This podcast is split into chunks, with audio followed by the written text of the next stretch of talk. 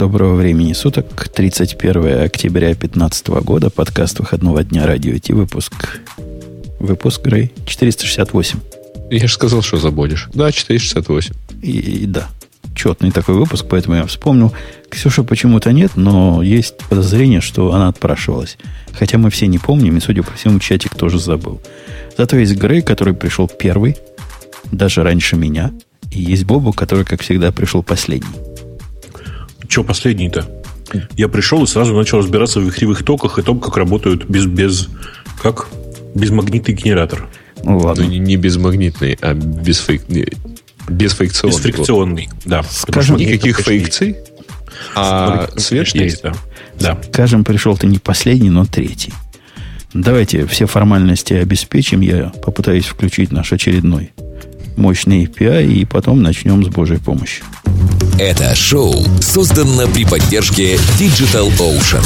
Digital Ocean – провайдер доступного облачного хостинга. Всего за 55 секунд и 5 долларов в месяц вы можете создать свой облачный сервер в одном из дата-центров, расположенных в Нью-Йорке, Сан-Франциско, Амстердаме и Сингапуре, и управлять им с помощью простой, интуитивно понятной панели управления или воспользоваться мощным API. Начните прямо сейчас. Введите промокод радиодефис при регистрации и получите 10 долларов бонуса на аккаунт. Как я вначале сказал, у нас осень. А осень это эпоха умирания, и новости у нас какие-то смертоносные. Этот убивает того, эти сами умирают, эти, значит, э, committed suicide практически. В общем, страшное дело – повлияло да, на них. у тебя стал ролик запускаться моментально. Это не моментально, это я специально тренировался длинную телегу сказать, пока он загружается. Моментально.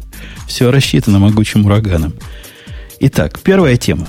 Любите ли вы HP, как любил его я? Ты знаешь, я к HP отношусь очень тепло. Да. Есть вот что-то такое, да, вот HP как-то как за душу хватает, что-то такое почти с детства. Вспомним там 39-й год, когда они организовались. Мы с Бобуком еще в коротких штанишках бегали, а HP уже было. Да мы еще помним, что у них Hewlett Packard, а не просто HP. Это, даже еще помним, я не знаю, помнишь ты или нет, но еще Packard Bell, помнишь, были? И Packard Bell, а, Hewlett Packard, а Packard Bell. Не, а еще... не, Packard Bell это где-то 90-е, начало 90-х, супер крутые американские компьютеры – а подожди, еще автомобили какие-то покарды были.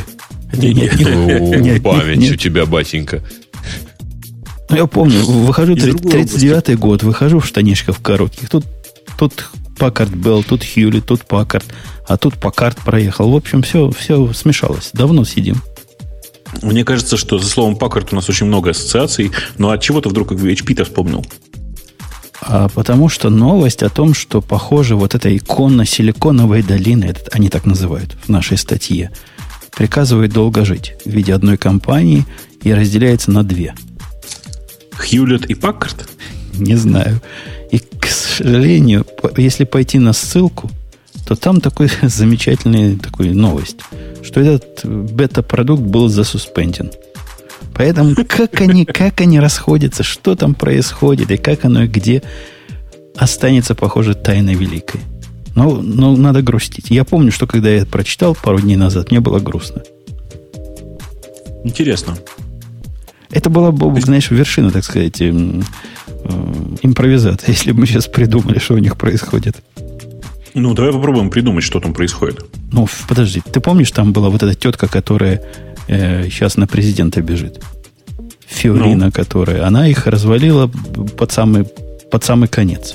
Купила компак, помнишь? Это же при ней был компак. Она же mm купила. И ушла, значит, из этой компании, забравши кучу чаевых, выгнали ее. А теперь хвастается, что, мол, при ней он медленнее всего разваливался. Это ее большой бизнес-заслуга. Но, видимо, после нее разваливается все сильнее и сильнее. Ну, то есть компания... Я а зачем разделять чатик э, на, на не истекший бета, бета-продукт. Э, ну, то есть на эту же самую новость. На этот же самый пресс-релиз. Э, фишка там в том, что они делятся на, условно говоря, там, enterprise систему и э, более такую потребительскую. Будет и enterprise? Да, и, и, будет... потребительскую закроют, да? Нет, будет HP, HP Incorporated, который будет продавать персональные компьютеры и принтеры, а будет Hewlett Packard Enterprise, которые будут продавать коммерческие компьютерные системы, программное обеспечение и технические сервисы. Ну, вот. погоди, на прошлой неделе мы обсуждали новость, что они убили свое большое начинание, а именно они же хотели все в облако, и будем там услуги продавать, и там будем деньги делать. Свое облако они грохнули на прошлой неделе. Как раз так в струю легло с нашим гостем, который рассказывал, что OpenStack это наше все. Теперь они, значит, разделяются. С, не слухи, а просто прямая информация о том, что они пытаются избавиться от консюмерского сегмента – Бобук совершенно прав. Они, это не слухи, это прям все, все кто говорит, все говорят. То бишь они, они вычленили... Они пытаются избавиться. Они, пытались, они, они пока вот так делят. Они раньше, до, до этой новости, искали, кому продать свой принтер бизнес. Кому продать свой бизнес персонала. Кому... Теперь они все это вместе объединили. Найдут какого-то китайского покупателя. И зуб даю, вот это будет развитие событий. Бобок, согласен? Вряд ли найдут, потому что это э, публичная компания в любом случае останется. Да какая разница? Ну, что? Не, ну, в смысле, долго покупать будут. Да публичную компанию очень быстро покупать, тебе так кажется. Ну, в смысле, выкупить, вы, выкупить для любого китайского миллиардера, выкупить этот жалкий европейский, американский ресурс, это копейки просто. Угу. Захочет открыть свой PC-бизнес, возьмет и просто выкупит компанию прямо с рынка. Зачем? Зачем? Не, ну PC-бизнес у него там этот маржин, то есть доходность его или прибыльность его, она там смехотворна у всех. У HP в том числе. HP не делает ничего такого, что ставит их в какой-то особый ряд, и, мол, вау, это HP писюк у меня. Там, ну, кого это теперь интересует? Короче, это они продадут, гадалки не ходи, дают даже половину титанового зуба. А это все потому, что они в последнее время выпускали много хромбуков. Два. Хромбуки. Ты как а хромбуки у них плохие. Интересно. У них, у них отвратные хромбуки были. Ты хорошо что напомнил. Да, я помню. Да. Я тебе и говорю. Все их попытки в последнее время в консумерском бизнесе что-то делать были ужасны. Казалось бы, посмотрите на Ташибу. Никогда они за последние лет 20 ничем таким не выделялись. А делают такие хромбуки, которые прямо хромбуки хромбуками. То есть, э, ну, ноутбуки у Ташивы были очень приятные. Ну, последние, я говорю, было. последние 10 лет. Когда ты последний раз их покупал? Уже вот 10 раз. лет, понятно. Ну, в общем, за последние... Подожди, когда, когда я... Вот как раз 10 лет назад у меня еще был ноутбук Toshiba. Ничего, нормально так себе. Ну вот, а с тех пор все правильные пацаны на макбуке перешли. Поэтому, ну, не без этого. Поэтому, да. Все-таки ташибовские хромбуки самые дорогие, если я правильно помню. Да не, он, который не, не HD они все примерно стоит ну, 200 долларов, а который HD стоит 300 долларов. Они же все, все примерно вот в районе, да, 250-300, ну 400. Однако вы не зря упомянули хромбуки, потому что это вторая потенциальная смерть. Который я, кстати, Ты еще не всю удивлюсь. неделю с ними носился, на самом деле, поэтому что уж там. Один раз написал, всю неделю носился. Не знаю, я тебя как-то везде читал. А, ну, значит, понятно. И в чате. Отдельно прочитал в Твиттере, да, отдельно в Инстаграме, в Телеграме, да. Кстати, в Инстаграме не хочешь? Не знаю, не знаю, о чем вы перетираете, но ехать надо. Да. Мы на самом деле перетираем про то, что у Гриш тут э, новый формат бложика, он теперь его в Телеграме ведет. Ой, господи. Есть да. такой мессенджер, который называется Telegram, а в нем есть такая функциональность, которая называется каналы. Вот я завел себе канал, который называется Add Me To в одно слово. Оригинальное такое название. Это очень оригинальное Неожиданное, название. да. Да. И в нем есть, ну, прямо люди сидят, они прямо читают то, что я пишу, а пишу я всякие ссылочки, новости и всякое такое. Ну, на, недели на две тебе, небось, хватит. А может, даже на три. Крутой. Так что торопись. Крутой. То есть ты, ты уже да, обсосал да, да. со всех сторон тему о том, что Google убивает хромос? Ну, не так. Там же не то, что они прямо убивают. Очевидно, что произойдет объединение операционных систем. Но давай об этом поговорим. Ты рад этому событию? Мне казалось с самого начала бредом, что есть такая отдельная операционная система, при том, что есть, ну, какой кривой, косой, но Android. другая альтернативная операционная система. И... Вот этот заход с кривой косой, он как будто бы Chrome OS как будто бы не кривая и косая была. Ну, Chrome OS, там трудно, наверное, что-то криво сделать. Я не видел ее кривизны. Ну, в чем кривизна? Запустить Chrome, что там можно сделать не так? Все. Ну, в общем, да. А, ну ладно, на самом деле это не важно. На самом деле новость же не о достоинствах Chrome OS, а о том, что по всем э, прикидкам эти, эти две оси будут объединены в одну. Ну, то есть, говоря прямым текстом, скорее всего, Chrome закроется, останется только для названия браузера. А будет операционная система, которая называется Android. И первое этому подтверждение, когда Google недавно на своей презентации выпустили вместо Chromebook девайс, который называется Pixel C с Android внутри. Помнишь, мы тогда еще обсуждали, что кажется, это на самом деле ну, должок, в смысле знак. Ну, если встать это на позицию не любителей теории заговора, то можно даже сказать, что это, пожалуй, единственное подтверждение этой теории. Других Почему вроде бы и нет. Потому что все остальные нет, отрицания все происходят. Слухи. Все остальное это слухи. Слухи, многие инсайдеры подтверждают, что типа, да, похоже, что курс идет туда. Google официально заявляет, нет-нет, ничего такого не происходит. Э, и тут же инсайдеры говорят, да-да, они это заявляют, заявляют, потому что э, у них была программа с Министерством образования, да? если я правильно помню. В Америке они пытались раздавать э, хромбуки для учебы. Почему же пытались, до сих пор раздают? Ну, раздают, да, в смысле. Э, и это, кажется, нарушается. Закрытие э, Chrome OS, как кажется, нарушает этот контракт. Возможно. Никто не знает. Но тем не менее. Вот такие вот слухи были. Мне кажется, впендюрить в их э, Android режим эмуляции Chrome OS просто дело не очень сложное. Будет выглядеть, пахнуть и, и работать так же, как Chrome OS, но будет Android. Зачем для этого нужна отдельная операционная система? Да я не знаю. Мне кажется, что Chrome, в смысле Chrome OS в текущем его виде, это тупо, эм, как это сказать, очень слишком, это слишком тонкая надстройка над браузером для того, чтобы сдержать ее в виде отдельной операционной системы.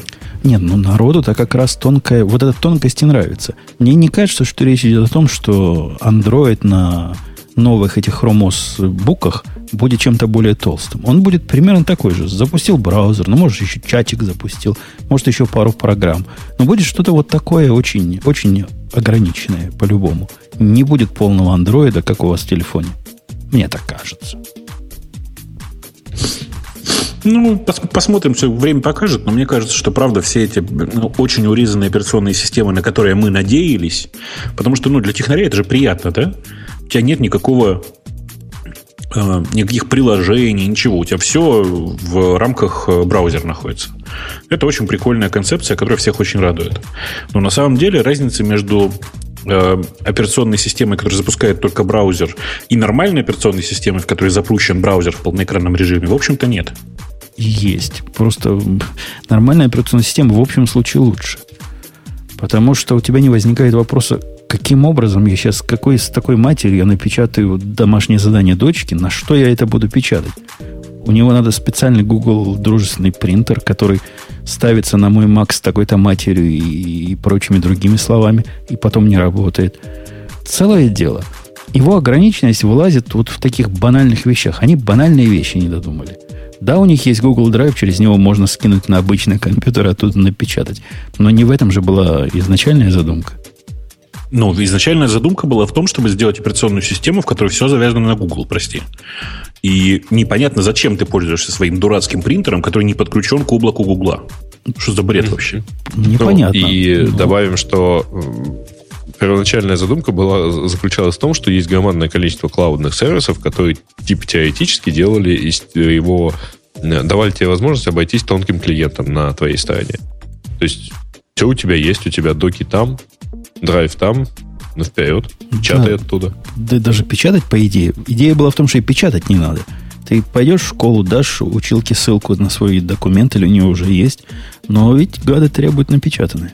Не-не-не, э, печатать надо, но только печатать надо через православный Google Cloud Paint, и все. Ну да, да. И если бы я смог его так настроить прямо... И ты не должен Без высокого хотеть, образования. Значит, то... тебе недостаточно надо печатать. Наверное. Наверное, я согласен. Окей. Давайте вспомним, что сегодня у нас день граничный между гиками и не гиками. И Бобок нашел интереснейшую приблуду. И дал Точно. прямо в Твиттер. Да? Да, давал в Какую? Твиттер. А ты про какую приблуду? Я просто вдруг внезапно вспомнил, что сегодня мы просто точно у нас в, тем, в новостях нет, но сегодня же большой праздник. Ты помнишь такую приблуду, которая называлась... Не приблуду, в смысле, ты помнишь такую историю Гну Хурд называлась? Хурд. Я думал, ты про Хэллоуин, а ты про Хорт. Ну, Это почти. же не нормальный гик, это нормальные гики про Хэллоуин. Не, Хурд это само по себе про Хэллоуин, потому что, не знаю, как у тебя, я как вспомню, у меня волосы встают просто. Э, Сегодня зарелизился Хурд 0.7 и ядро матч, которая версия 1.6. зарелизил. А Хорт, расскажи для вменяемых, это что?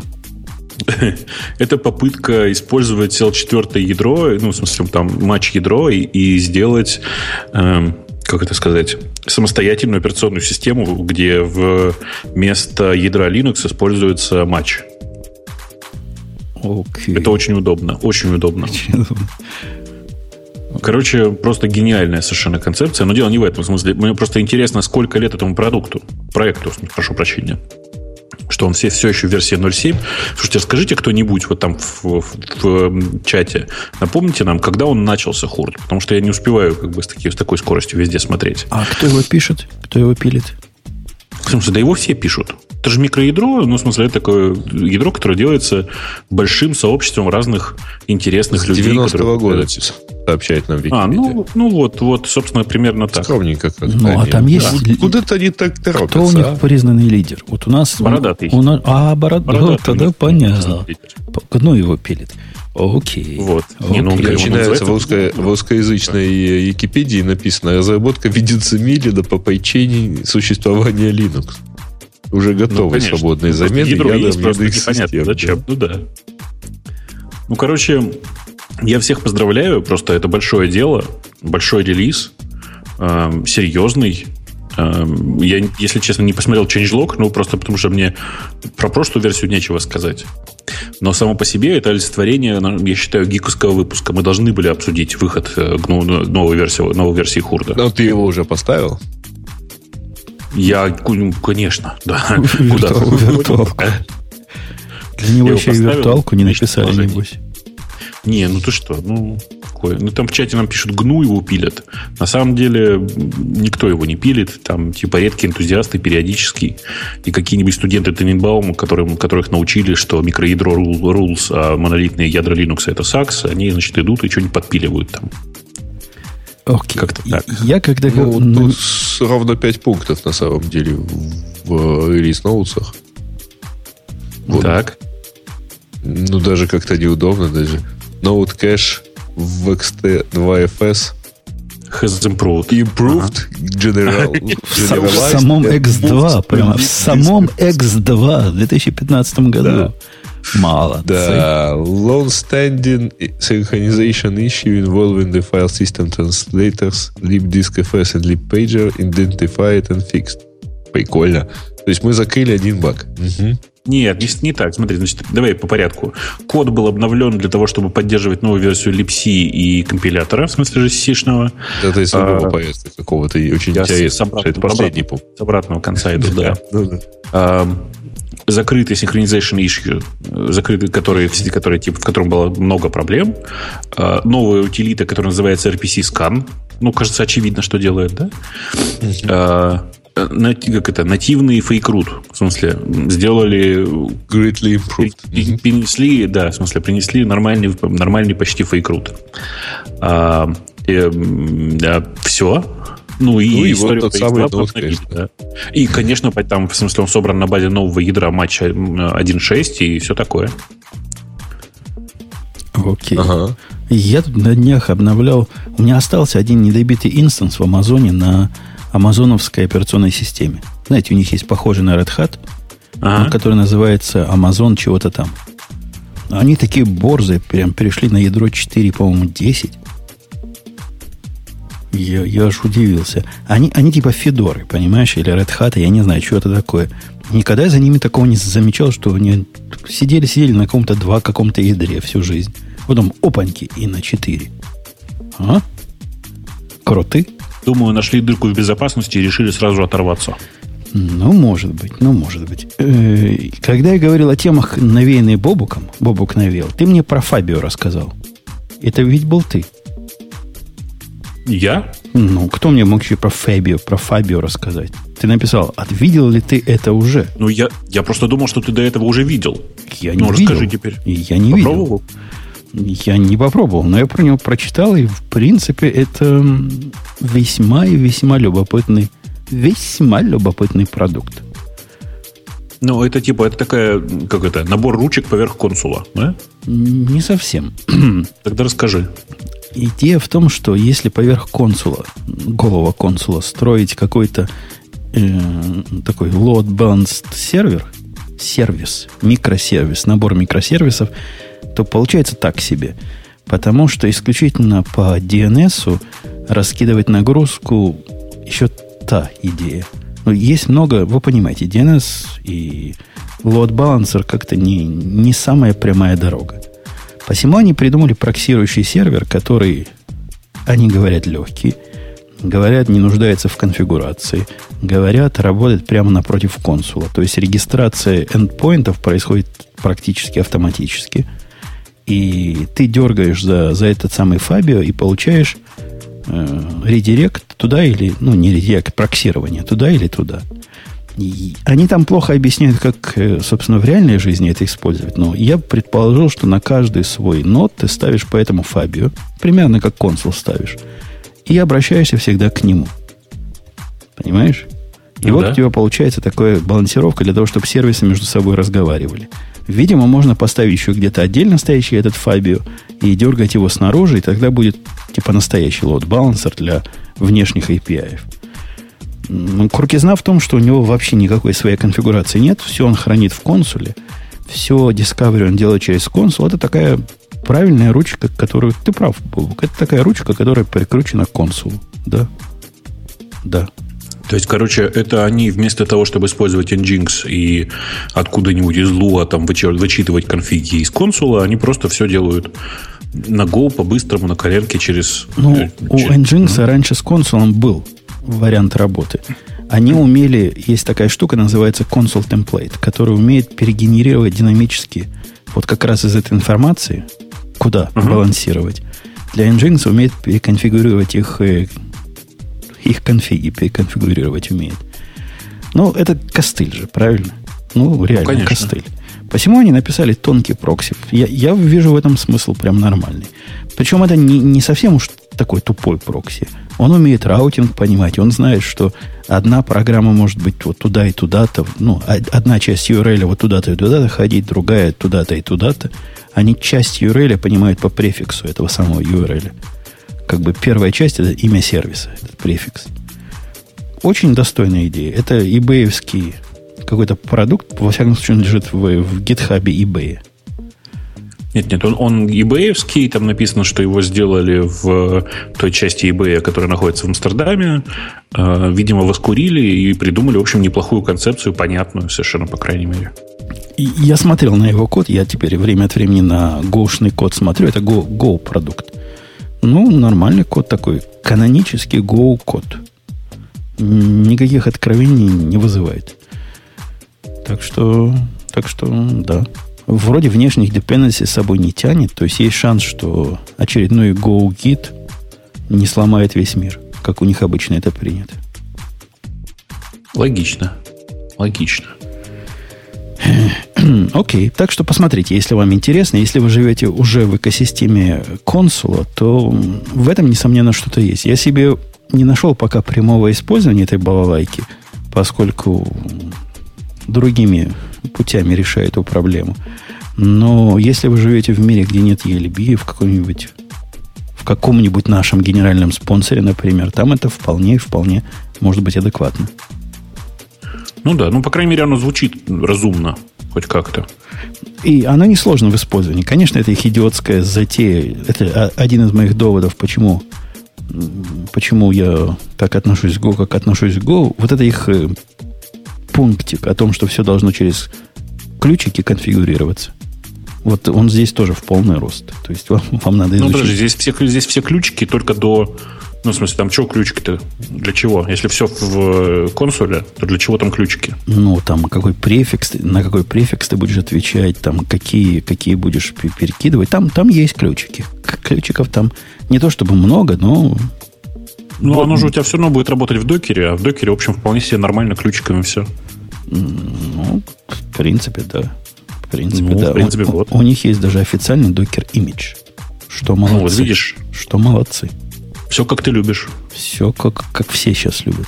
Потому что как, как можно без докера жить? Это только Грей может клипс без докера запускать. Как можно жить без докера? Как с докером, только без докера. Ну, что ты? Да. Точно так же.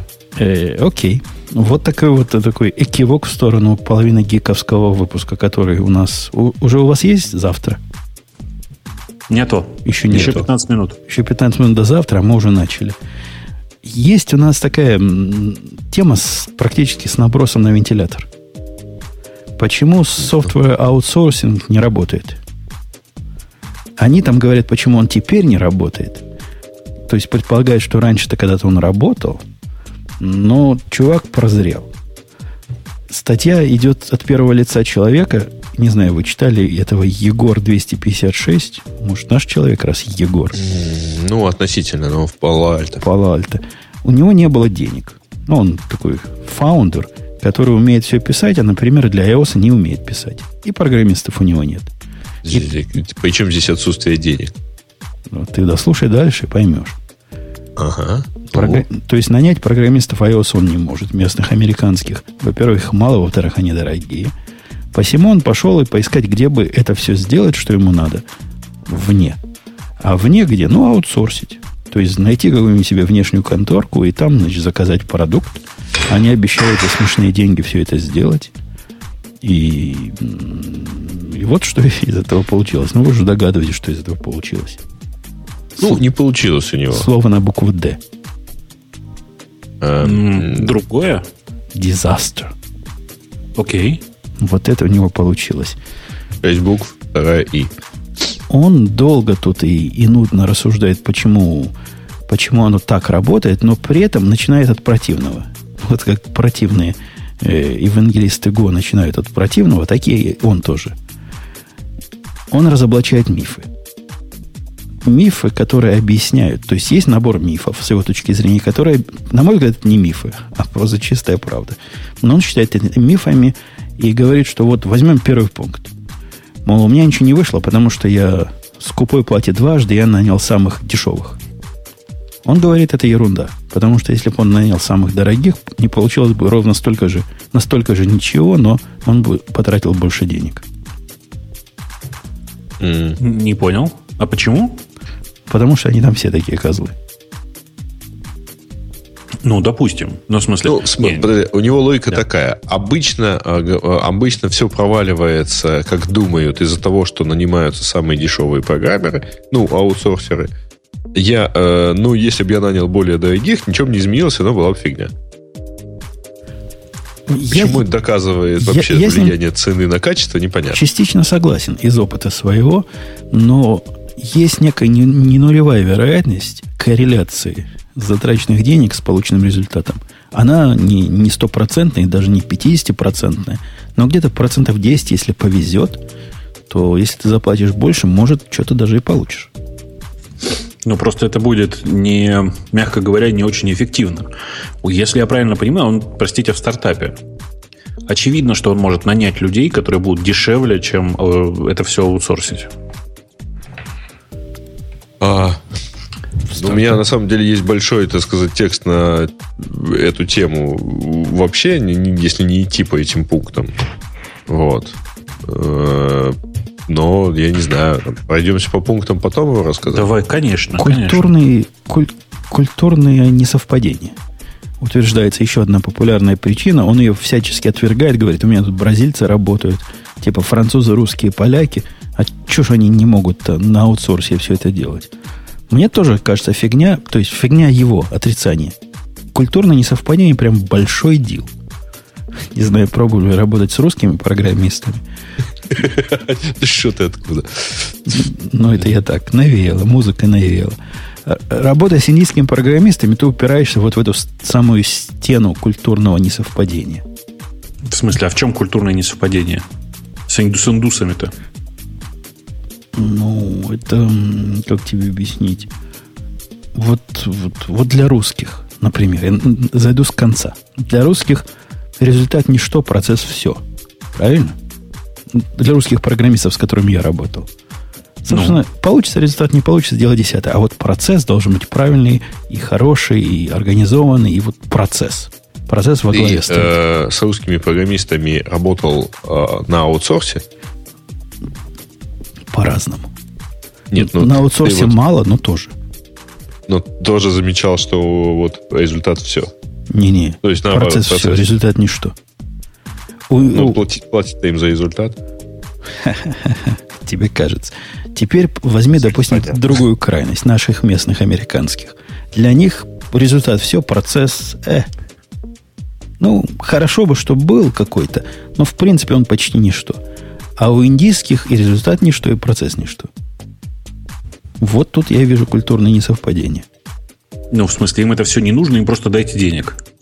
Ну, ну так это а, любой аутсорсер так. Они философски смотрят на жизнь, и вся эта суета-сует и чита наших мирских подвижек их не интересует ни в виде процесса, ни в виде результата. Я тебе уверяю, ты не представляешь, с какой скоростью значимость результата, значимость процесса как такового меркнет в глазах русского программиста, если ты ему продемонстрируешь пачку денег. Да. И скажешь, я ну... тебе ее сейчас заплачу. Все, моментально ни результат, ни процесс уже не понадобится. Он пойдет пиво пить. Следующим пунктом он утверждает, что отсутствие прямой коммуникации, то есть морда против морда, это типа большое дело, э, считают, считают люди. Но он так не считает. Поскольку у него, если у него есть значит, программисты, которые в других странах работают, не на аутсорсинге, а он это как-то по-другому называет, когда просто у тебя офис удаленный. Э, ну, удаленный, да. Э, ну, тут на самом деле у него а интересная а зачем, логика, потому что а он Зачем пишет... чувак все это в одно смешал? Он, у него вообще, знаете, какая аргументация? Вы прочитайте внимательно. А, мол, типа, что за глупости, как можно меня не понять? Вот вы же сейчас, читая этот текст, меня понимаете? Кстати, ну, вообще понимаете? нет. Об этом и говорим. А, и, в общем, э, все. Причем, какая проблема меня понять аутсорсера? Э, не, там есть проблемы. Вот, вот отсутствие вот этого face-to-face я бы перевел так. Индия, черт знает где. И она как раз так неудачно расположена, это самая Индия, что когда у нас ночь, даже когда у меня ночь, у них день, и наоборот. Это самое неудачное место для аутсорсинга. В принципе, Россия почти так же неудачна.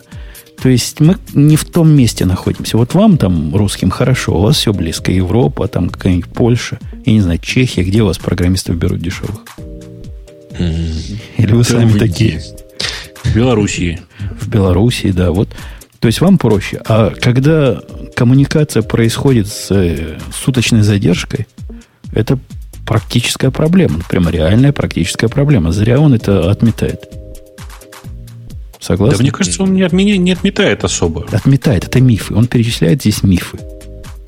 А, вот оно что. Это раз, развенчание мифы, мифов. Окей. Да. Э, их нельзя никак померить. Нету, говорит, линейки такой, которой померить успех угу. ваших, ваших этих контракторов. То есть, ну, это известная проблема. Я не понимаю, почему она именно к ним относится. Вообще программистов померить трудно линейкой. Нет пока такой линейки. Ну, пока не придумали, это правда. Так что частично мы с ним согласны. Плохая спецификация. Ну, хотелось бы спросить, видели ли вы хорошую? А, ну, в смысле, нет метрик для success. Не-не, pur specs теперь. Он говорит, что невозможно... Это доста... ты пропустил один пункт, на самом деле. Почему? Ты просто не слушал. Только что про него сказал. Да, пардон. Э, он утверждает, что невозможно им правильно описать все, что ты хочешь от них получить. Почему невозможно? Бобок, у тебя есть проблема описания вот для контрактора. Я теперь с контрактором работаю. Вот я реальный пример работы с контрактором. Правда, он тут у меня под боком. И я прекрасно могу вам описать, чего я от него хочу. На уровне вот дернешь за эту ручку, я хочу получить такое-то. А когда ты делаешь то же самое, дергай меня за ту ручку. Мы живем в эпоху микросервисов, где области видимости можно ограничить в его собственный бизнес-домен. Все внешние ручки можно очень формально описать. И у меня уже есть пример, как он это почти сделал. То есть он почти правильные ручки дергает, не понимая даже, чего он дергает. И все вполне и вполне работает. Ну, Слушай, ну чувак просто писал мобильное приложение. Там все... Подожди, он, там, там еще смешнее на самом деле. А в конкретно в его ситуации, как я догадываюсь, но здесь у него написано очень хорошо, э, в, точнее, очень симптоматично.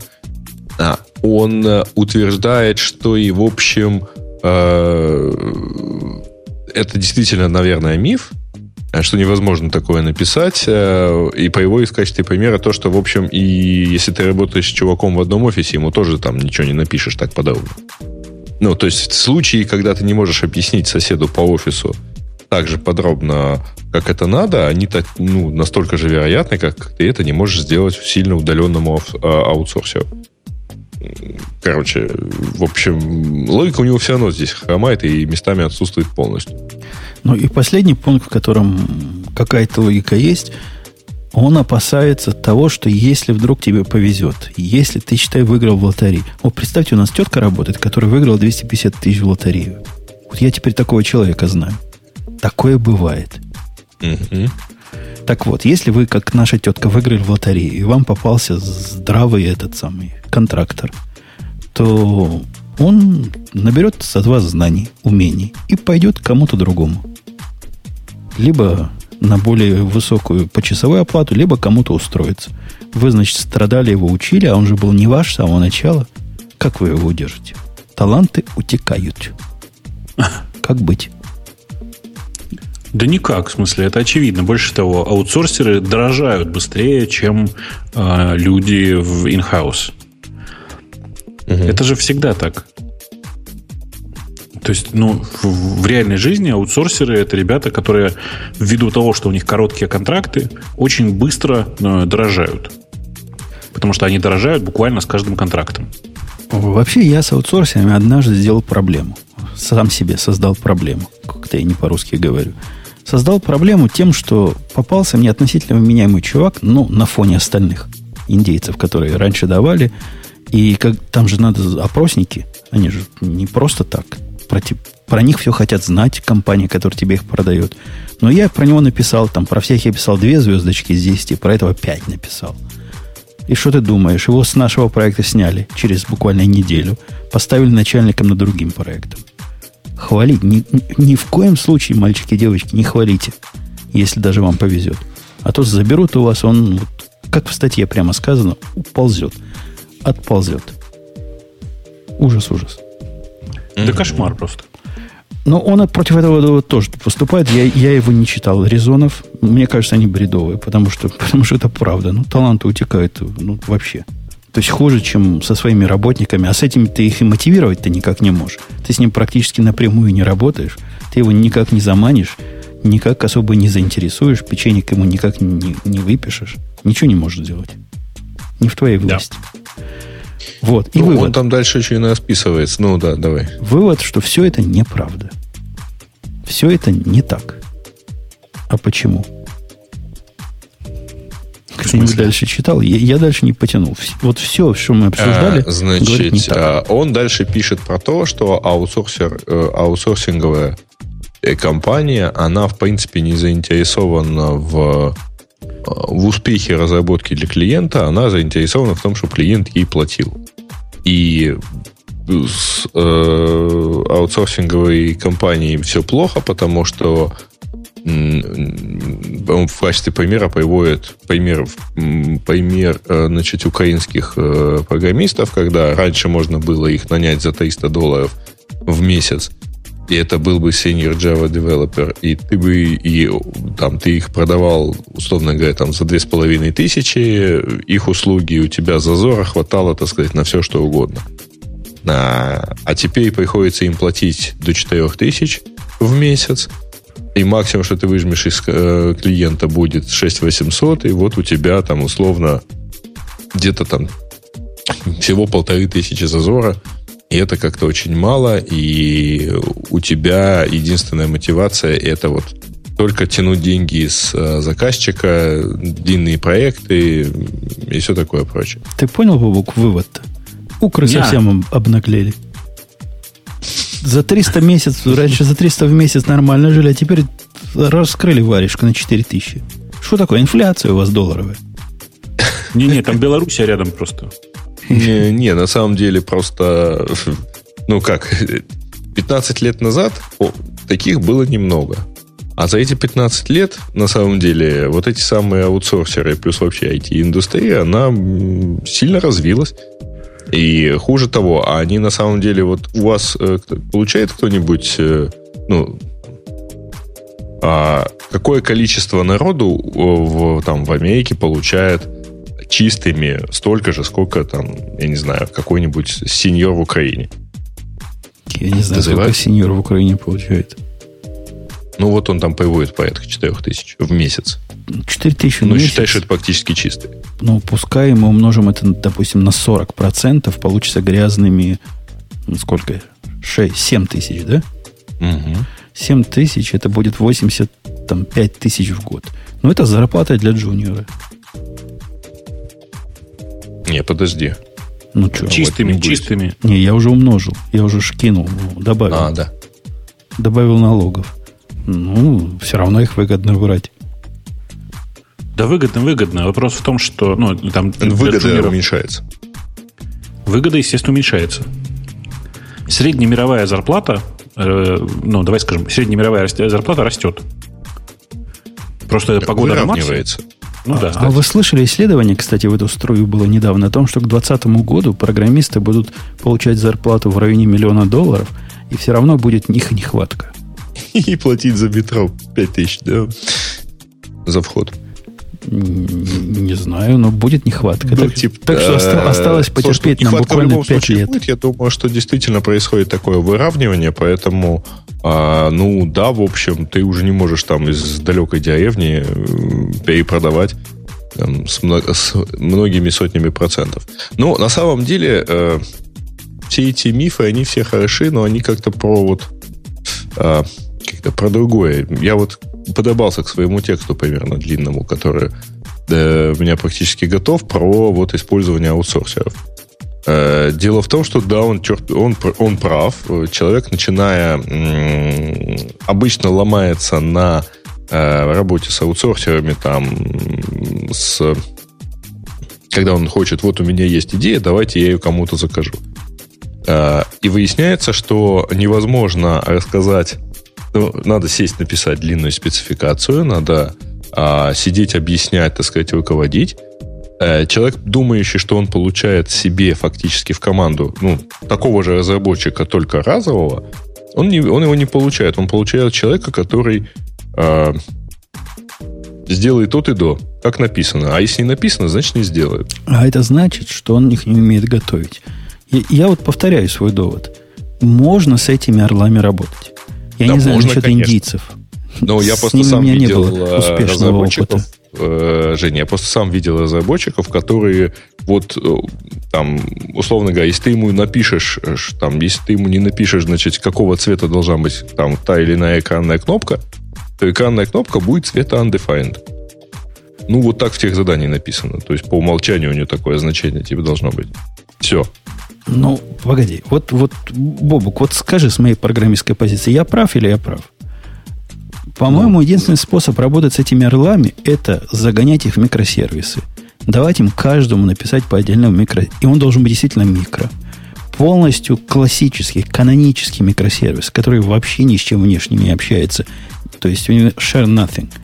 У которого есть там три ручки снаружи с двумя гетами – и еще одна ручка снаружи, это если не называется повезет с постом. спецификация, Жень. Это конкре- Но... конкретные геты мы ему дадим, конкретные посты, и расскажем, чего, собственно, они должны возвращать. Правильно, и в каком виде оно должно вернуться, и это у тебя будет полностью выделенная, условно говоря, библиотечка и функция или сервис, который в одном месте возьмет, сделает то, что ты хочешь, и положит в другое место, куда ты ему скажешь. Конечно, проблема, проблема в, в классическом виде, когда ты дописываешь, это то, что потом это надо как-то интегрировать. В этом случае интегрировать мне особо и не надо. Если он сделает эти две ручки, оно уже интегрировано. И меня не волнует, что он там в базе данных, по большому счету, наделает. То есть, конечно, хотелось бы, чтобы он не записал до 100 терабайт вместо 10 гигабайт, которые от него требовалось. Но это можно проверить при установке.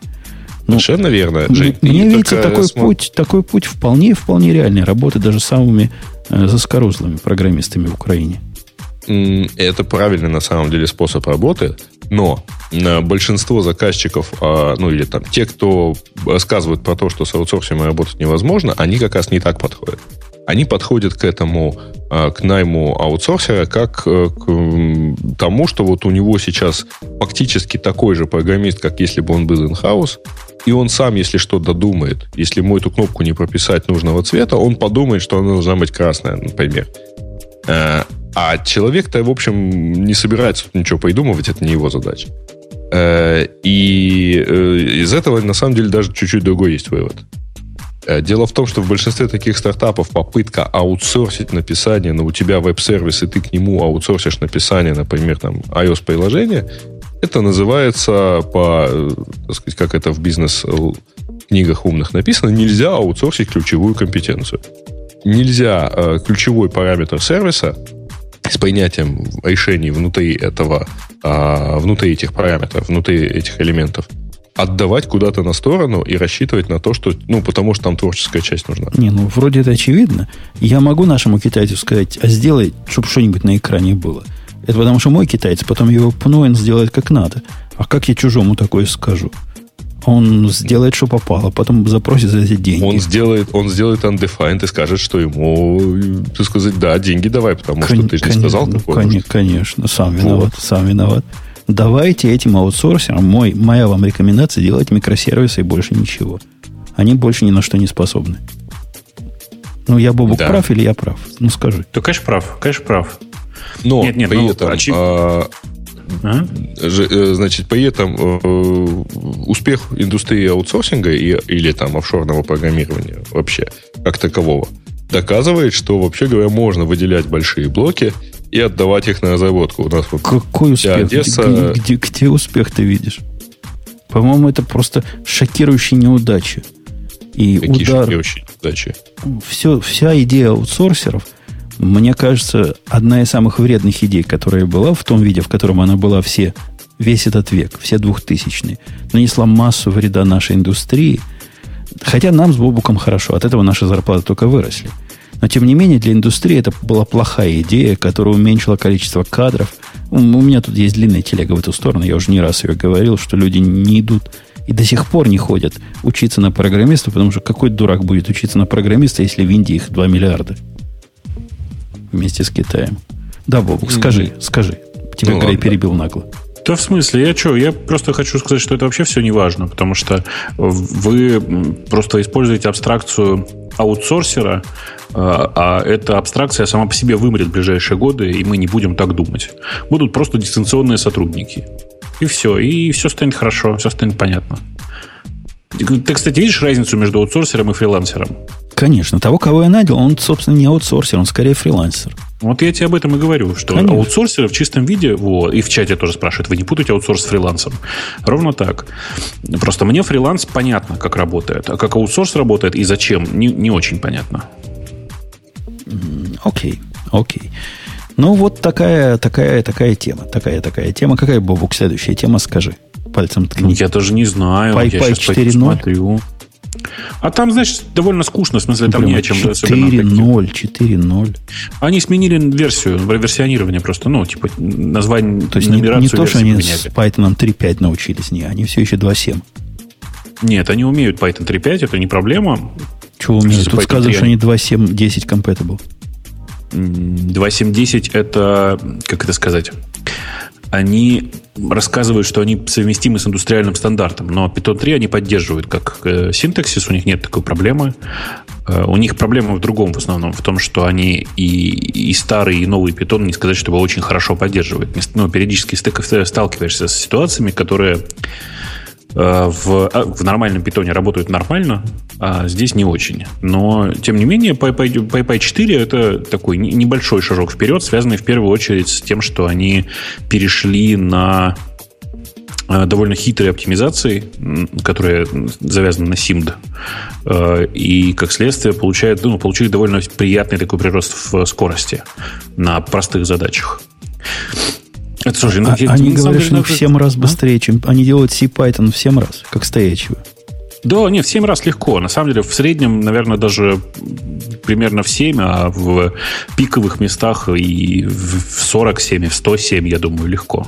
А делают они его так э, трагически сильно из-за того, что Гвида не хочет э, джит прикрутить? Нет, что ты. На самом деле, Гвида же несколько раз всем говорил, что сделайте хороший патч, который выбрасывает э, э ну, в смысле, э, интерпретер лог выбрасывает, и при этом не, не показывает падение в скорости. Потому что все патчи, которые избавлялись от Джила, автоматически приводили к падению производительности средней. А, нет, PyPy вот какая история. PyPy это альтернативный э, интерпретатор питона, и это очень хорошо, что он есть, в смысле, потому что это на самом деле просто очень важная история, который использует очень тонкие оптимизации в своем just-in-time, компиляторе. Ну, а понимаешь, да, типа нет смысла, например, брать какой-нибудь простой скрипт и запускать его под PyPy, потому что время, которое тратится на Э, короче, на запуск значительно выше, чем у CPython. Просто она отличается в несколько раз. Если это у тебя просто скрипт, то никакого смысла нет. А если это у тебя не просто скрипт, то, конечно, можно запускать под PyPy, как я периодически делаю. Ну, а это вообще вот реально, то есть это production ready, да? Ну да, да. То есть... У меня в продакшене несколько кусков так написано. Cool. Ну, и правильно спрашивают, джилы там и там есть правильно? Да, конечно, конечно, конечно. То есть чудо, чудо, чудо не случится. А что, это же не мешает ведь. Тут ведь как? Ну, просто люди, которые не понимают, зачем, как там работает Jill, они просто думают, что он там все время. Это всегда однопоточное приложение. На самом же деле нет. Если ты работаешь с любым input-output, то э, ну, происходит отпускание Jill, понимаешь, да? Если ты работаешь почти с любой плюсовой библиотекой, ну, в смысле, сишной библиотекой, которая, например, через CFFI подключена, э, то точно так же происходит Jill-релиз. А, то есть, как бы там огромное количество ситуаций, в которых Джил никак не мешает вообще. Просто совсем никак. Окей. Okay. Окей. Okay. На самом деле PyPy э, очень круто использовать, когда у тебя э, какие-то масштабные вычисления внутри. Потому что у них своя версия, совместимая на, скажем, 98%, э, своя версия NumPy, которая очень сильно оптимизирована. И вот как раз там разница в производительности прям чудовищная местами бывает. В мире альтернативном твоему, конечно, Бобук, на стыке ага. между Go и Python произошло потрясение. Один ну. чувак ушел на два года в, Python, в Go, Пожил, а потом пожил, вернулся там, обратно? Вернулся, из питона ушел в Go, теперь он написал большую презентацию путь, «Мой путь из питона в Go и обратно в питон». Да, то есть как это? У него презентация называлась Go, туда и обратно, да? Типа там такое. И он, да, он, он нашел все свои ответы в PyPy. Я, собственно, почему его вспомнил.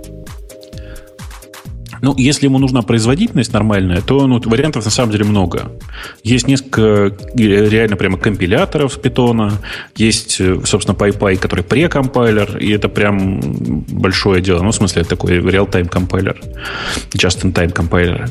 Э, и я не понимаю, там, если раньше вопрос был производительности, сейчас у меня вопрос производительности не стоит в таком для интерпретируемых таких простых программ. Неужели у тебя действительно есть какие-то вопросы про производительность?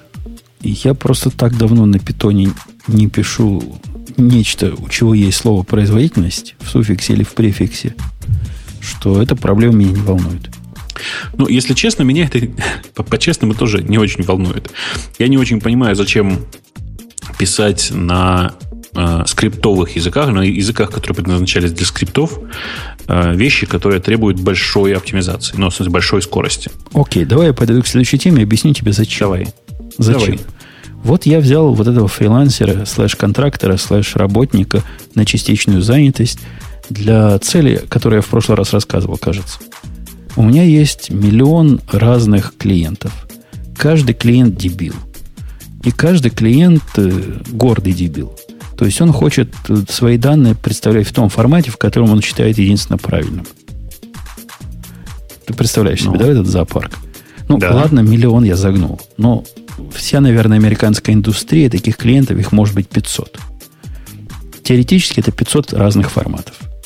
Причем они разные не с точки зрения, там, где поле стоит, а разные концептуально. Ну, например, биржевые данные, их э, отчеты о транзакциях могут приходить как связанные такие записи, где есть ордер и есть набор транзакций. А могут быть в виде отдельных файлов. Отдельный файл ордеров, отдельный файл транзакций, как-то их надо связать. Это самые простые случаи. Тут и говорить бы не стоило. Но бывает еще проблема раутинга – когда, например, есть ордер, есть транзакции, которые рераутятся в другие ордера и являются уже дочерними ордерами, и потом разобраться, кто от кого пошел и кто чей отец, это страшное дело. То есть некоторые мэчат по одним полям, некоторые по другим. Как, как, как они захотели когда-то сделать, так и сделали. В общем, бардак, балаган, никакого промышленного стандарта нет и вряд ли когда-то будет. Понятна моя проблема. Да. Я этим заниматься не хочу, как, как вы сами понимаете. Потому что речь идет о том, что, ну, например, типичный файл ордеров это 150 полей, типичный файл этих самых executions это еще 50 полей. И все это вместе, о господи, и это 150 раз. Примерно одно и то же делать 150 раз. Что в конце получить тот самый правильный формат. Посему мне нужен специалист. Специалист вот, вот, вот для этой конкретной области, который не пугается этого, который это видел, и который будет согласен этим заниматься.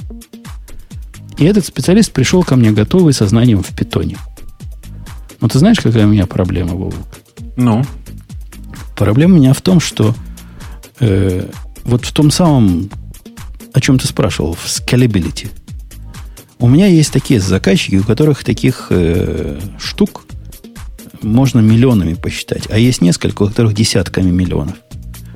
И это не только IO. Ладно, IO, я понимаю, у всех будет одинаково медленно работать. Зависит от SSD или сколько ты там себе э, IOPS купишь. Но там же и мэтчинг всякий хитрый.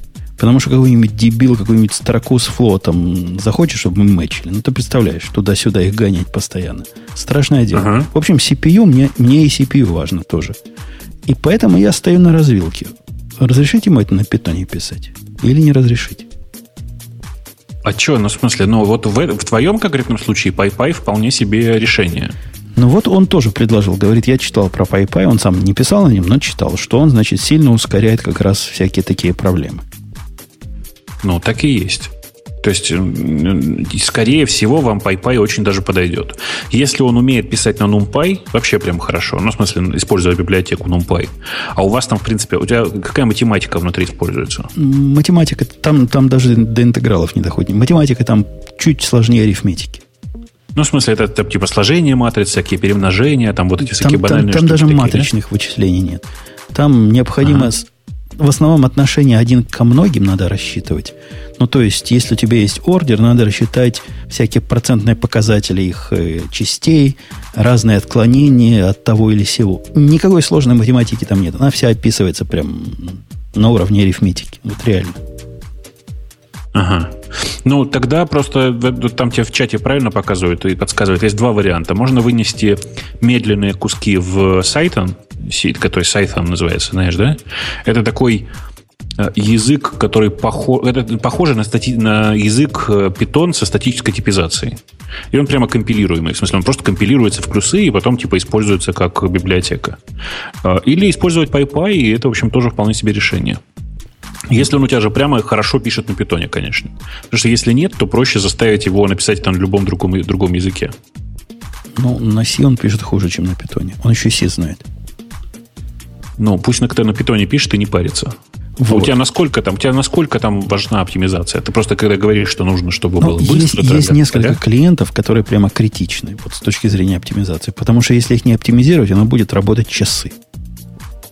Ну, я же говорю, тебе такие, вот такие куски как раз очень легко взять и перенести в Python какой-нибудь. И это приводит нас к нашей скандальной теме.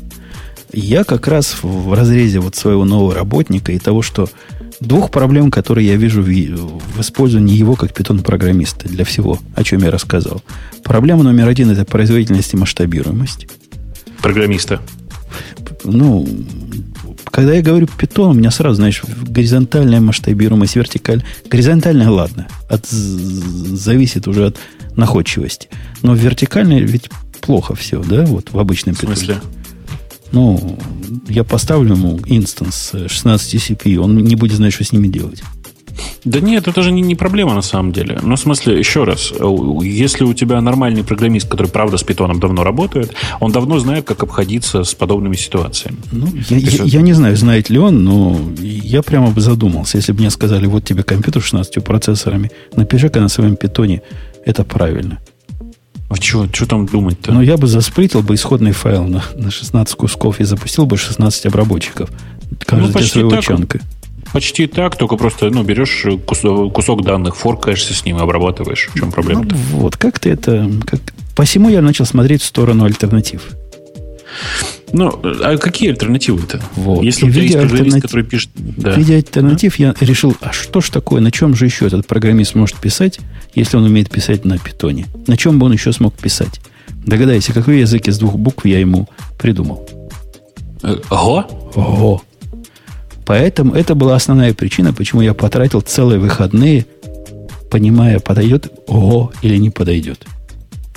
Я, представляешь, я засучил руки. Я взял свой конкретный проект, и, который был у меня написан на питоне, и переписал его за выходные на Go, чтобы прочувствовать, насколько будет человеку с улицы, вот как он сможет жить в этом. И получил весьма противоречивые впечатления, которые меня прямо удивили. Ты знаешь, Бобук, я поним... начал понимать фанатов Go. На этом языке реально можно писать. Эм, видишь ли, я просто видел спойлер из твоего списка, поэтому переходи уже от предварительных ласк к делу. Не, можно. Не, не реально, можно на все. реально можно. И этот язык в, в общении для человека, который, например, знает только питон, будет, он будет себя ощущать почти как дома. Особенно если он си до этого знал, то у него вообще не будет особых проблем. Вот на этом невысоком уровне тех задач, о котором я говорю. Слушай, а... ну с этой точки зрения проще писать на JavaScript тогда, нет? Ну, а вот эти все проблемы. Я про JavaScript вообще мало знаю.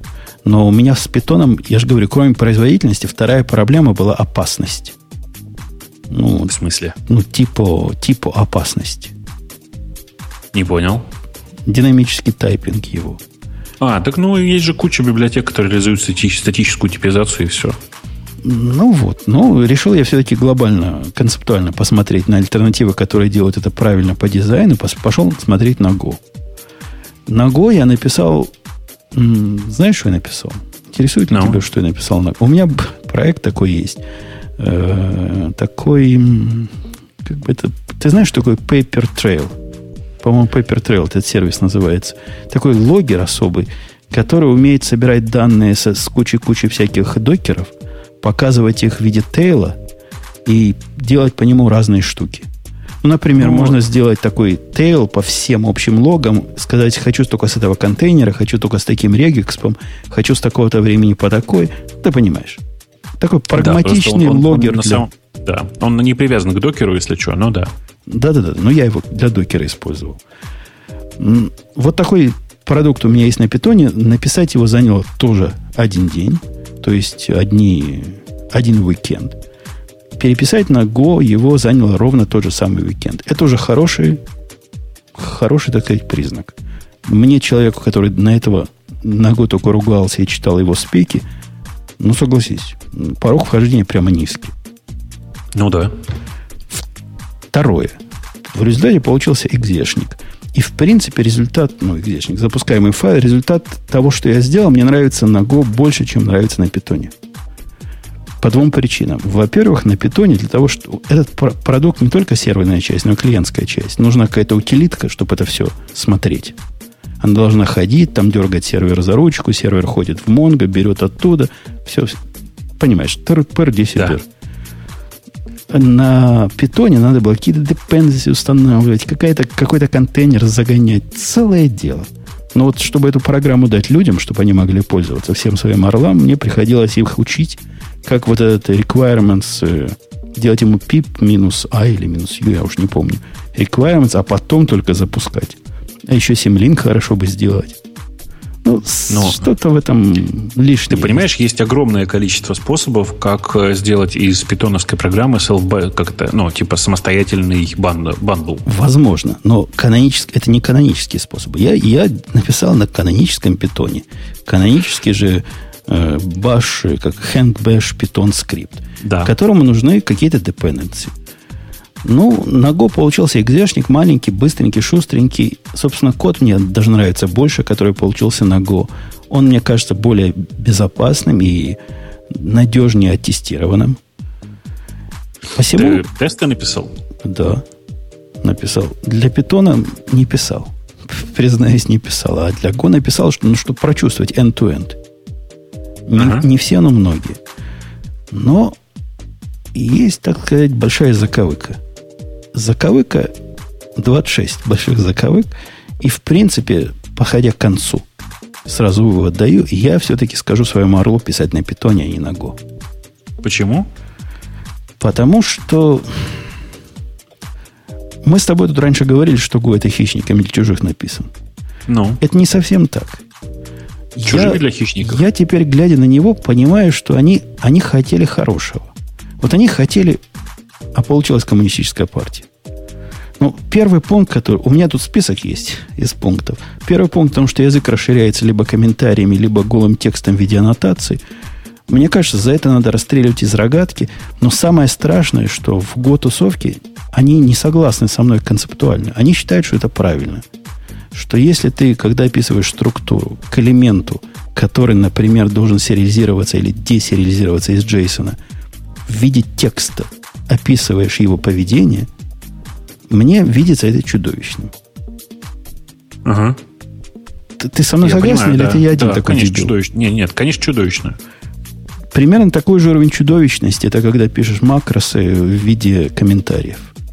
Не, ну это мы с тобой успели в пришоу обсудить. Я, видимо, по непонятной мне причине я не увидел этого в, э, в Go, может быть, потому что я вообще небольшой фанат макросов. Но, Но... У, у, них, у них там есть же серьезная проблема. Это уже дальше идет по списку отсутствия дженериков, которые они всячески пытаются решить. Один из канонических способов – это кодогенерация. А для того, чтобы у тебя э, гоовский файл что-то генерировал, есть специальный костыль, где ты можешь вписать специальный комментарий в специальный файл. И он что-то сгенерирует по этому файлу, понимаешь? Произведет кодогенерацию при помощи вот этот Go Generate будет читать твой комментарий, поймет, что это особый комментарий, не, не пальцем деланный, и сделает какую-то магию. А зачем это все они туда опять принесли? Ну, не нужны дженерики в, в простом программировании. Ну, не, даже не так. Не, не нужно метапрограммирование в простом программировании. Я вот с тобой сто процентов согласен. Проблемы дженериков я бы вообще бы не поднимал. Вот моему конкретному орлу никакие дженерики в задаче описаны не нужны. Поэтому это для меня не проблема.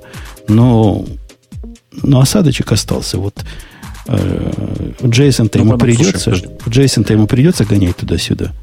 Не, ну Джейсон гонять описывать, общем, но... описывать поля в тексте, ведь это ужас. И правила, которые к этим полям применяются прямо в тексте, описывать абсолютно э, опасно. То есть никто тебе не проверит. Пиши, что хочешь. Короче, я, я не понимаю. Теперь, у них есть такая замечательная концепция, ну, у них же он частично объектно-ориентированный язык. Ну, как JavaScript, в смысле, ну, объ, объектный, да, но неважно. Ну. Ну, ну, типа, у них есть интерфейсы, у них есть структуры. Ага. А поведение описывается для тех, кто только что зашел интерфейсами, а данные описываются структурами. Так вот. Ну. Если ты... У них же есть канонический путь, надо... Он как бы говорит, что надо описывать интерфейсами. То есть, если ты чего-то определяешь, у чего есть поведение, то у этого чего-то должен быть интерфейс. И это очень разумная идея. Ну, так все делают, правильно? Описываешь интерфейс, потом его, я не знаю, как это в Go называется, реализуешь в наших языках, и хорошо тебе.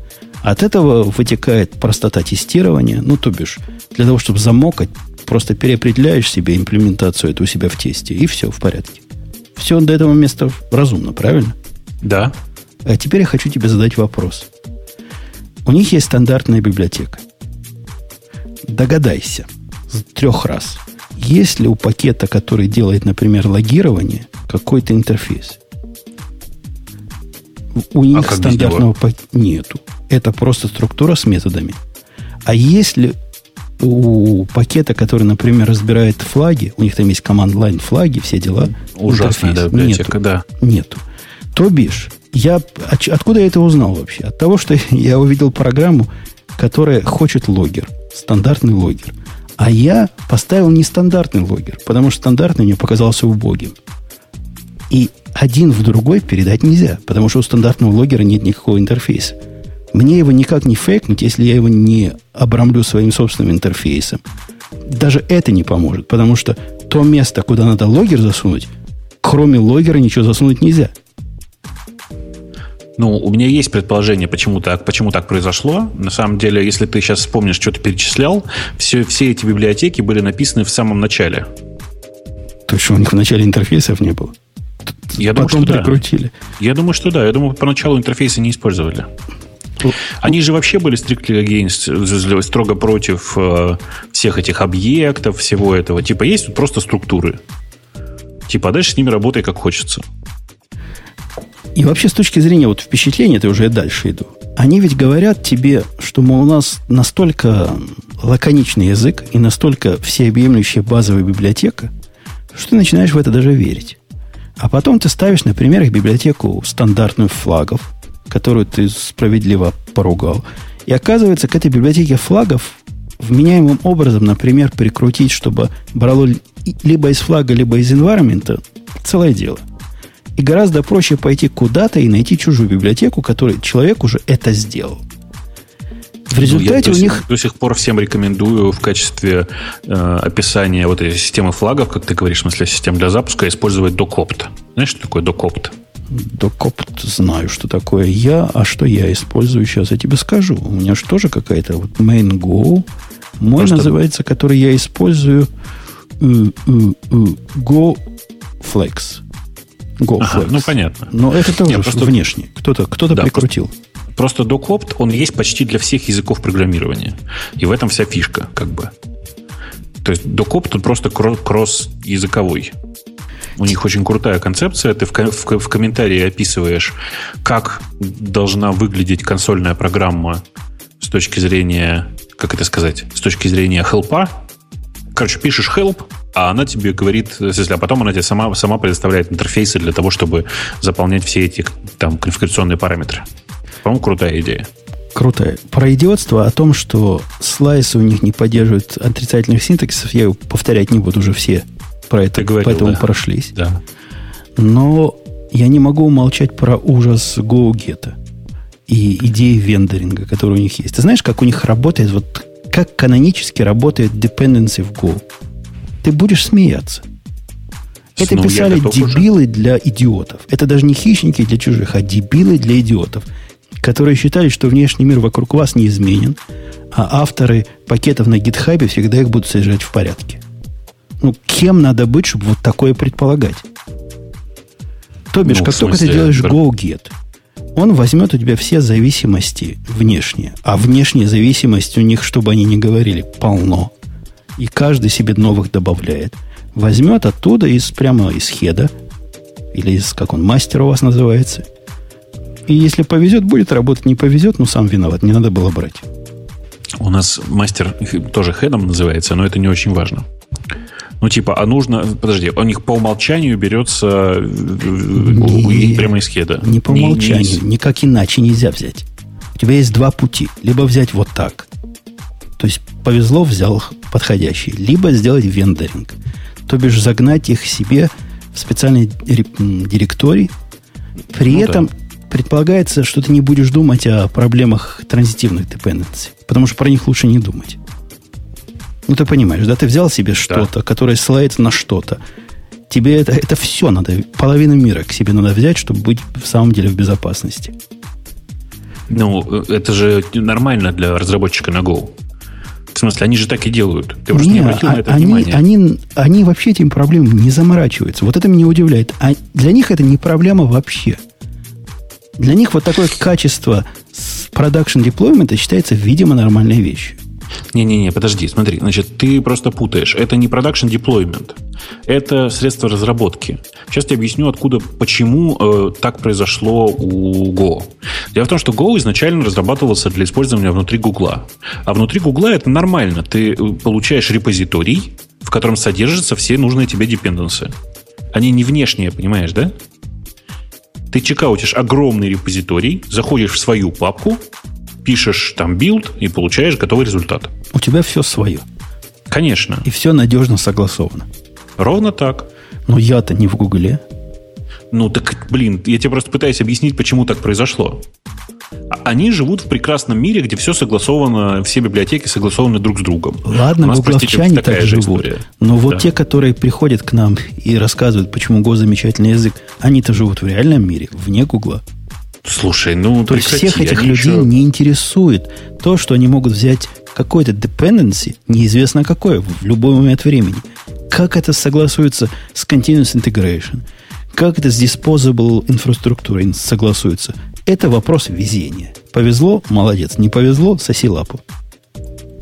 Да ладно, если только лапу. Ну, ты прекрати. Ну, действительно, вот настоящие фанаты Go, которые живут, которые при этом работают за пределами Гугла, это странные ребята, которые, ну, как бы живут в вымышленном мире, где есть грифоны и мантикоры. Вот, человек пишет, не было пока проблем с этим.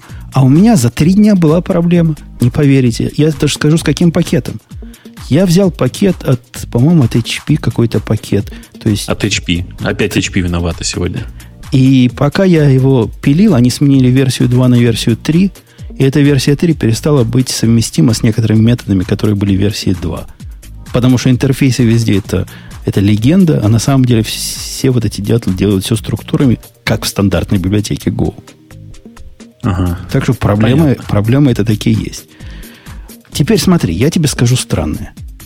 В этой тусовке отсутствие dependency injection, э, фреймворка или системы, или хелперов, или чего угодно, вообще не считается проблемой. То есть они, вот представь, реальные люди пишут реальный код. Они считают, что все надо в мейне заинициализировать или сделать статически. Ну, глобальными переменами. И все в порядке. Построил себе дерево мейном. Молодец. Ага. Какого размера проекты писали эти люди? Ну, у меня нет Небольшое, что? Ну, прямо скажем, небольшое.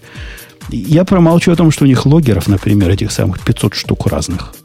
И эти 500 штук разных логеров несовместимы между собой. Ну, понятно, потому что базовый логер не имеет интерфейса.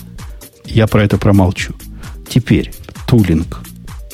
Когда мы говорили с тобой, Бобук, что в Go не работает дебаг, ты знаешь, это не самая большая его проблема.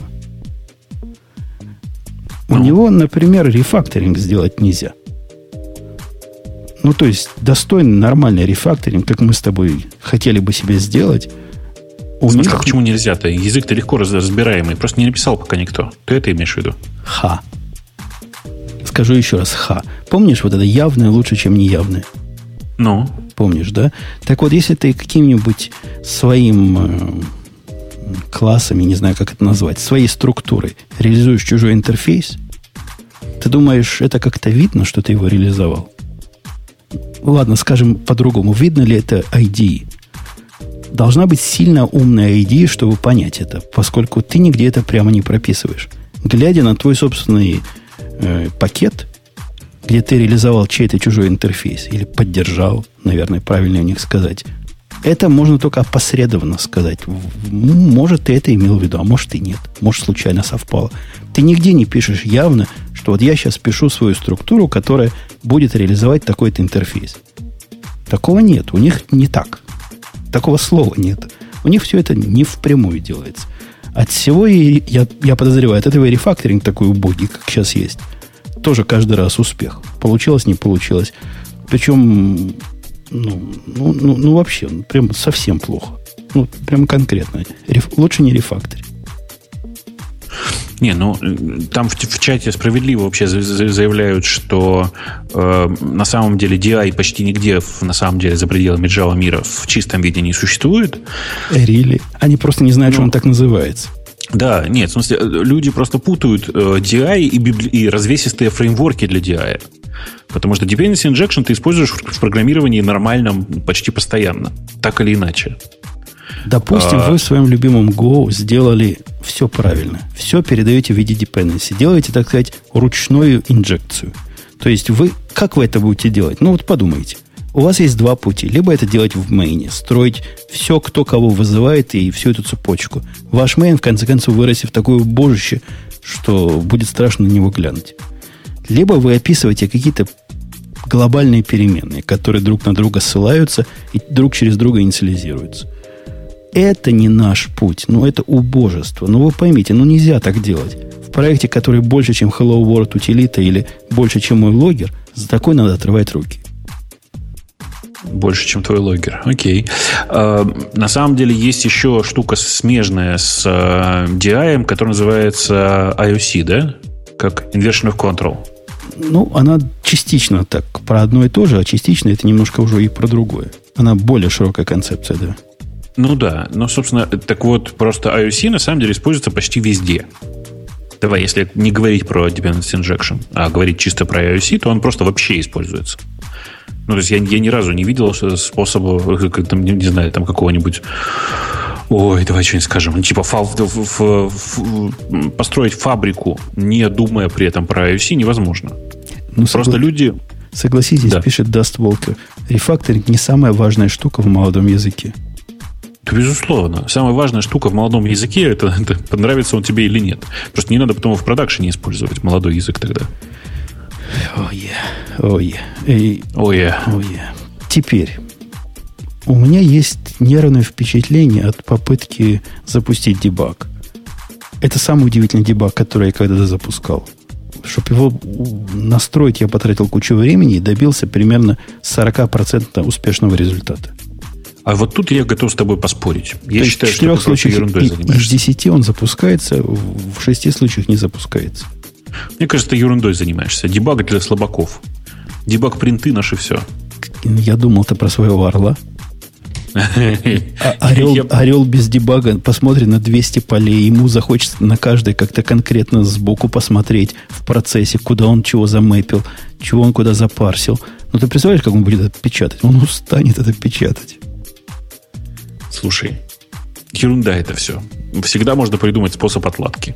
Я ни разу нет, честно, вот я тут вообще не, я ноль полный вот в отношении дебага Go, потому что там я последний раз смотрел на Go полтора года назад, да? По-моему, да.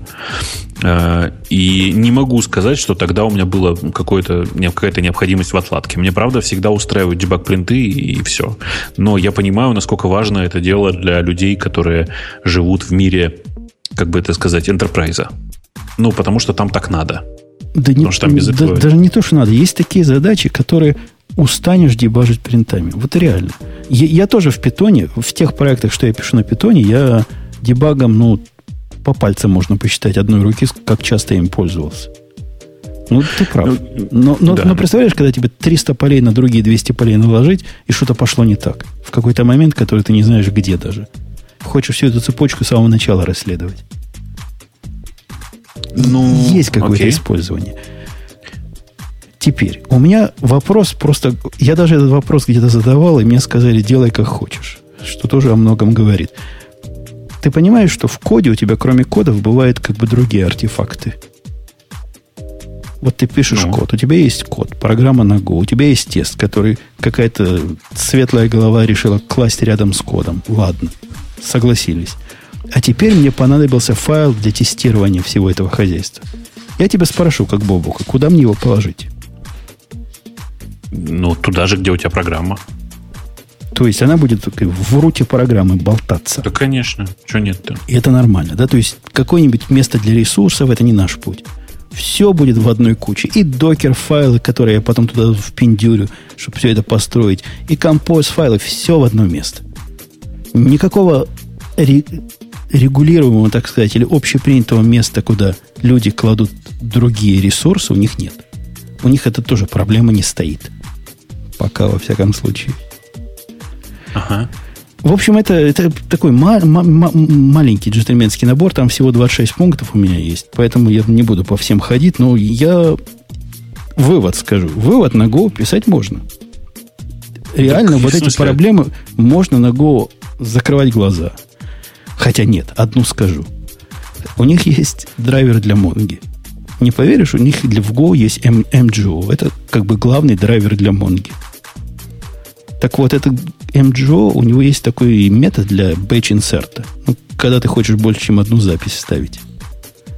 И этот метод определяет в виде своего интерфейса insert интерфейс точка, точка, точка. То есть он что угодно получает, любое количество этого чего угодно получает на вход и запишет в Mongo. Ну, понятно, да, идея? Теперь ну, любители, да. любители потока, не потока, типа безопасного Go, расскажите мне, как из моей конкретной структуры сделать этот интерфейс, интерфейс три точки. Не теряя типизации. Там, знаешь, там на тебя в чате очень смешно э, едут. Я просто параллельно смотрю в чат и типа, э, а что, в питоне и C++ есть место, куда класть? И ну, чё? как бы...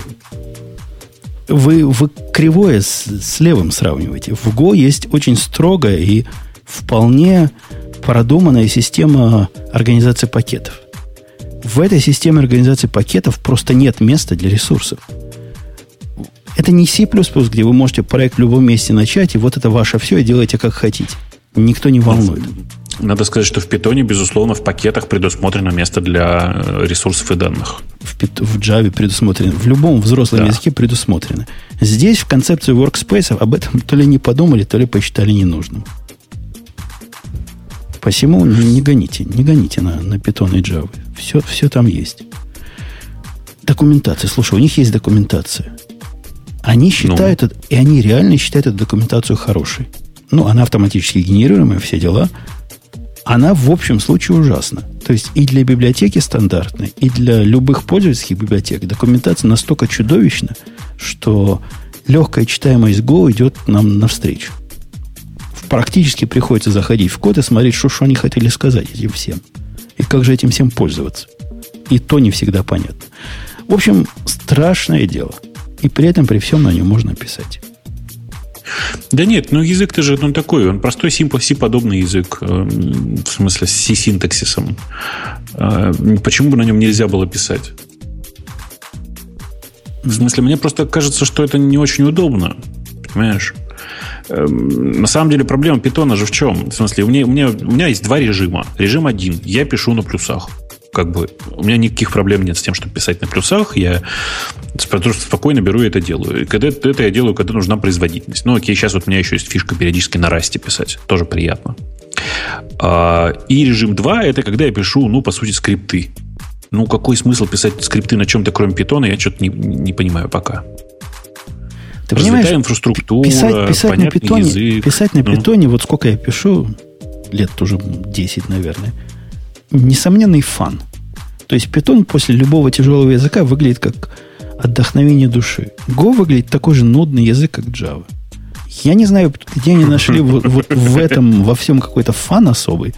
Он еще нуднее, чем современная Java. Ну вот реально, он просто ну, пишешь, как пошел на галеры и пиши. Вот. И ты пишешь на, на Go на своем, пишешь пишешь. Не, не, не не знаю, я, я ну, тот самый, я не понимаю просто этого подхода. Тут он в чате у нас прекрасная перепалка о том, что пишущие на питоне на не переходят, и комментарии, что переходят, и как мы выяснили в начале шоу, еще и обратно возвращаются. Эм, но это же на самом деле нормальная миграция. В смысле, человек, который много лет пишет на одном языке, ему хочется на что-то еще перейти. Другое дело, что не факт, что он от этого становится счастливее. Знаете, как люди периодически меняют работу. Не факт, что новая работа для него лучше, чем предыдущая. Он просто по какой-то причине сменил работу. Так вот, э, с языками такая же история. И для меня в скриптах, ну, как бы все довольно очевидно. У меня есть что-то, что я пишу чисто для фана, и там у меня все лист подобные языки. Вот просто фан и есть фан, как есть. Эм, есть, есть штуки, которые я пишу, где нужна очень высокая производительность, и там у меня плюсы, и есть просто какие-то рабочие обычные вещи, которые не требуют ни производительности, ничего. Это такие прототипы, которые я обычно пишу. Я их обычно пишу сейчас на питоне, потому что мне хочется, чтобы кто-то мог это прочитать. А код на лиспе, как ты знаешь, ну, его люди сложно читают. У меня, ты знаешь, есть смутное подозрение, что люди, которые ловят, так сказать, кайф от перехода на Go, это люди, которые с JavaScript на него переходят или с PHP. Ну, э, с PHP я понимаю, в чем кайф, а при переходе с JavaScript не понимаю, потому ну, что вот JavaScript, они, на мой они, взгляд... Они замучены, например, отсутствием всякой типизации и какого-то предсказуемого поведения. Это они еще раньше не видели, как работает в разных ситуациях в Go. То есть они думают, что в Go все вот ровненько и параллельненько и перпендикулярненько, и все так, как написал, так и будет работать. Если скомпилировалось, то будет работать. Такая у них есть манса. Ну, правда же, история с э, типизацией, с типизацией, говорю, история с типизацией не очень интересна, а вот история с э, тем, что из всего делается один большой бинарник, ну, в этом что-то есть, согласись. Не, у меня это пункт номер, э, не помню какой, но есть такой пункт о том, что у них есть мания из всего делать один большой бинарник. При ну, этом это в бинарник они засовывают да. и клиент, и сервер. Вот у консула, ну почему, скажи мне, почему клиент и сервер должны быть в одном бинарнике? Чтобы почему что? Нет? Ну, чтобы что? И для этого нам надо специальный режим, да? Режим агента и режим сервера. Повторяю, это же не, не свойство языка. В смысле, я не понимаю, зачем, почему бы нет. Это, это не относится, мире, конечно. В современном это... мире storage, storage очень дешевая штука в современном мире. И непонятно, почему все не запихивать в один бинарник. И Статическая сборка, вообще она как бы штука Мне такая. не понятно, почему не, не собрать два бинарника. У них ну, есть это... проблема со сборкой двух бинарников, нет такой подожди, проблемы. Подожди, подожди. Нет, это, это проблема конкретно консула, а не Go. Да нет, они все так делают. У докера то же самое. У них это в мире Go, это, я же тебе говорю, это какой-то пунктик. У них мания. Сделать один mm-hmm. бинарник, которому 500 ключей, который позволяет из него делать 10 разных программ. Мне ну, кажется, да. у них тут есть пере, это такая, у меня тут в списке сомнительные, прямо сказано, сомнительный пункт. То есть я, я не уверен, что это плохо. Но мне это кажется как-то какой-то манией. Ну, возможно. Возможно, это мания, просто такое общее, общее что принято в, в, про то, что принято сейчас в их э, сообществе. Но это же не значит, что это плохо, плохо язык или структура. Нет, сообщество так почему-то решило. Так почему бы нет? Половина наших доводов, оно к языку не относится. Относится, так сказать, к этой к экосистеме, в которой ты пишешь на этом языке. Практикам, которые приняты в этом сообществе. У меня тут есть пункт, что сообщество странное. На половину вопросов тебе либо намекают, что ты дебил, а еще на треть вопросов просто прямо говорят. Я такого второго, ну, кроме Скаловского, и припомнить не могу. Ага. Ну, это тоже, наверное, не в пользу. Хотя, конечно, к языку это не относится никак. И Пайк, видимо, в этом не виноват. Да, конечно, не по не виноват. Пайк вообще великий чувак. Чего уж говорить-то? Ну, конечно, гиковский выпуск сегодня, потому что уже перевалил за полночь. Поэтому уже гиковская половина у нас во все идет. Я ага. сказал две трети, потому что я-то сижу себе, молчу и понимаю, что уже ж гиковский выпуск, а я не успел отпроситься. Окей, окей. Да, 26 да, ну пунктов чё? я буду только обсуждать с Go-экспертами, а Бобука я всего лишь 5-6 а это рассказал. сколько было? Я, извините, 5, Это было 5-6. Так Сэм, где-то Сэм 8. Да. Эм, ну что, а, э, про э, рабочую станцию за 6 тысяч поговорим? Ну, за 6 тысяч можно работать, ну, самое главное, лежа. Это, угу. это стоит всех 6 тысяч, по-моему. Я пытаюсь эту тему найти. Где-то она у нас тут была. Была, была она у вас. Ну, ты же, по-моему, ее и, и воткнул туда. Окей, ты про нее пока рассказывай, я прокручу, где же она находится. Да, на самом деле, на самом деле картинка уж точно обошла практически всех. Э, такой стартап под названием Altwork анонсировал э, рабочую станцию, которая позволяет сидеть, э, лежать. Э, ну, практически, э, да. практически это такой стол э, со смонтированным всем, э, значит, все, что там есть. Я так понимаю, кстати говоря, что там Mac где-то внутри, судя по маковской клавиатуре. А, ну, я думаю, что ты... это никак не привязано к Маку конкретно. ну, тут... Смотри, да. Нет, тут какой-то интересный такой э, гнутый монитор. Э, используется тут специальное кресло и так далее. Ну, в общем, я почему-то что-то такое видел лет 10 назад. Или даже ну, больше. Слушай, Таких, конечно, видели. уже было, да. А, только тогда это не называло, ну, так, тогда это не называлось стартапом. Слушай, у них MacBook внизу лежит просто. Просто MacBook. Я внизу. когда лежу А, на точно, спине вот на и, и работаю абсолютно бесплатно, пользуясь тем, что могу на пузо поставить лаптоп, оказывается, теперь экономлю почти 6 тысяч долларов. Нет, а Не, что не, ну делать у тебя худым? слишком маленький экран просто у тебя. Ну ладно. У, ни- у них ты видел, какой огромный. Но дело не в этом. Мужик лежит Да. как в ложементе, э, на самом деле, космического корабля. э, И все равно не очень понятно, ну, а зачем, зачем лежать-то? Ну как, во-первых, сидеть вредно, это правда. Но типа просто вместо того, чтобы прийти к очевидному выводу, что надо стоять, люди пришли к выводу, что надо лежать, понимаешь? Ну да, здесь лежать Причем лучше, обрати, чем обрати- сидеть, обрати- да? да, обрати внимание, лежать, безусловно, лучше. Но обрати внимание, вот э, видите, да, как у него устроен стол сейчас? Вот я вам Мгм. руку на отсечение даю, что если он этим столом будет пользоваться лет года 3-4, то у него железная труба, которая является опорой для, клавиа- для столика с клавиатурой, начнет сильно давить на живот. Ну, наверное, да. Ну, просто как бы, ну, я не знаю, как вы, я сижу за компьютером, в смысле, работаю стоя там или, или сидя, примерно, не знаю, часов минимум 9-10 в день. А, И должен И сказать, мы тебя что... видели, да. Да, именно так.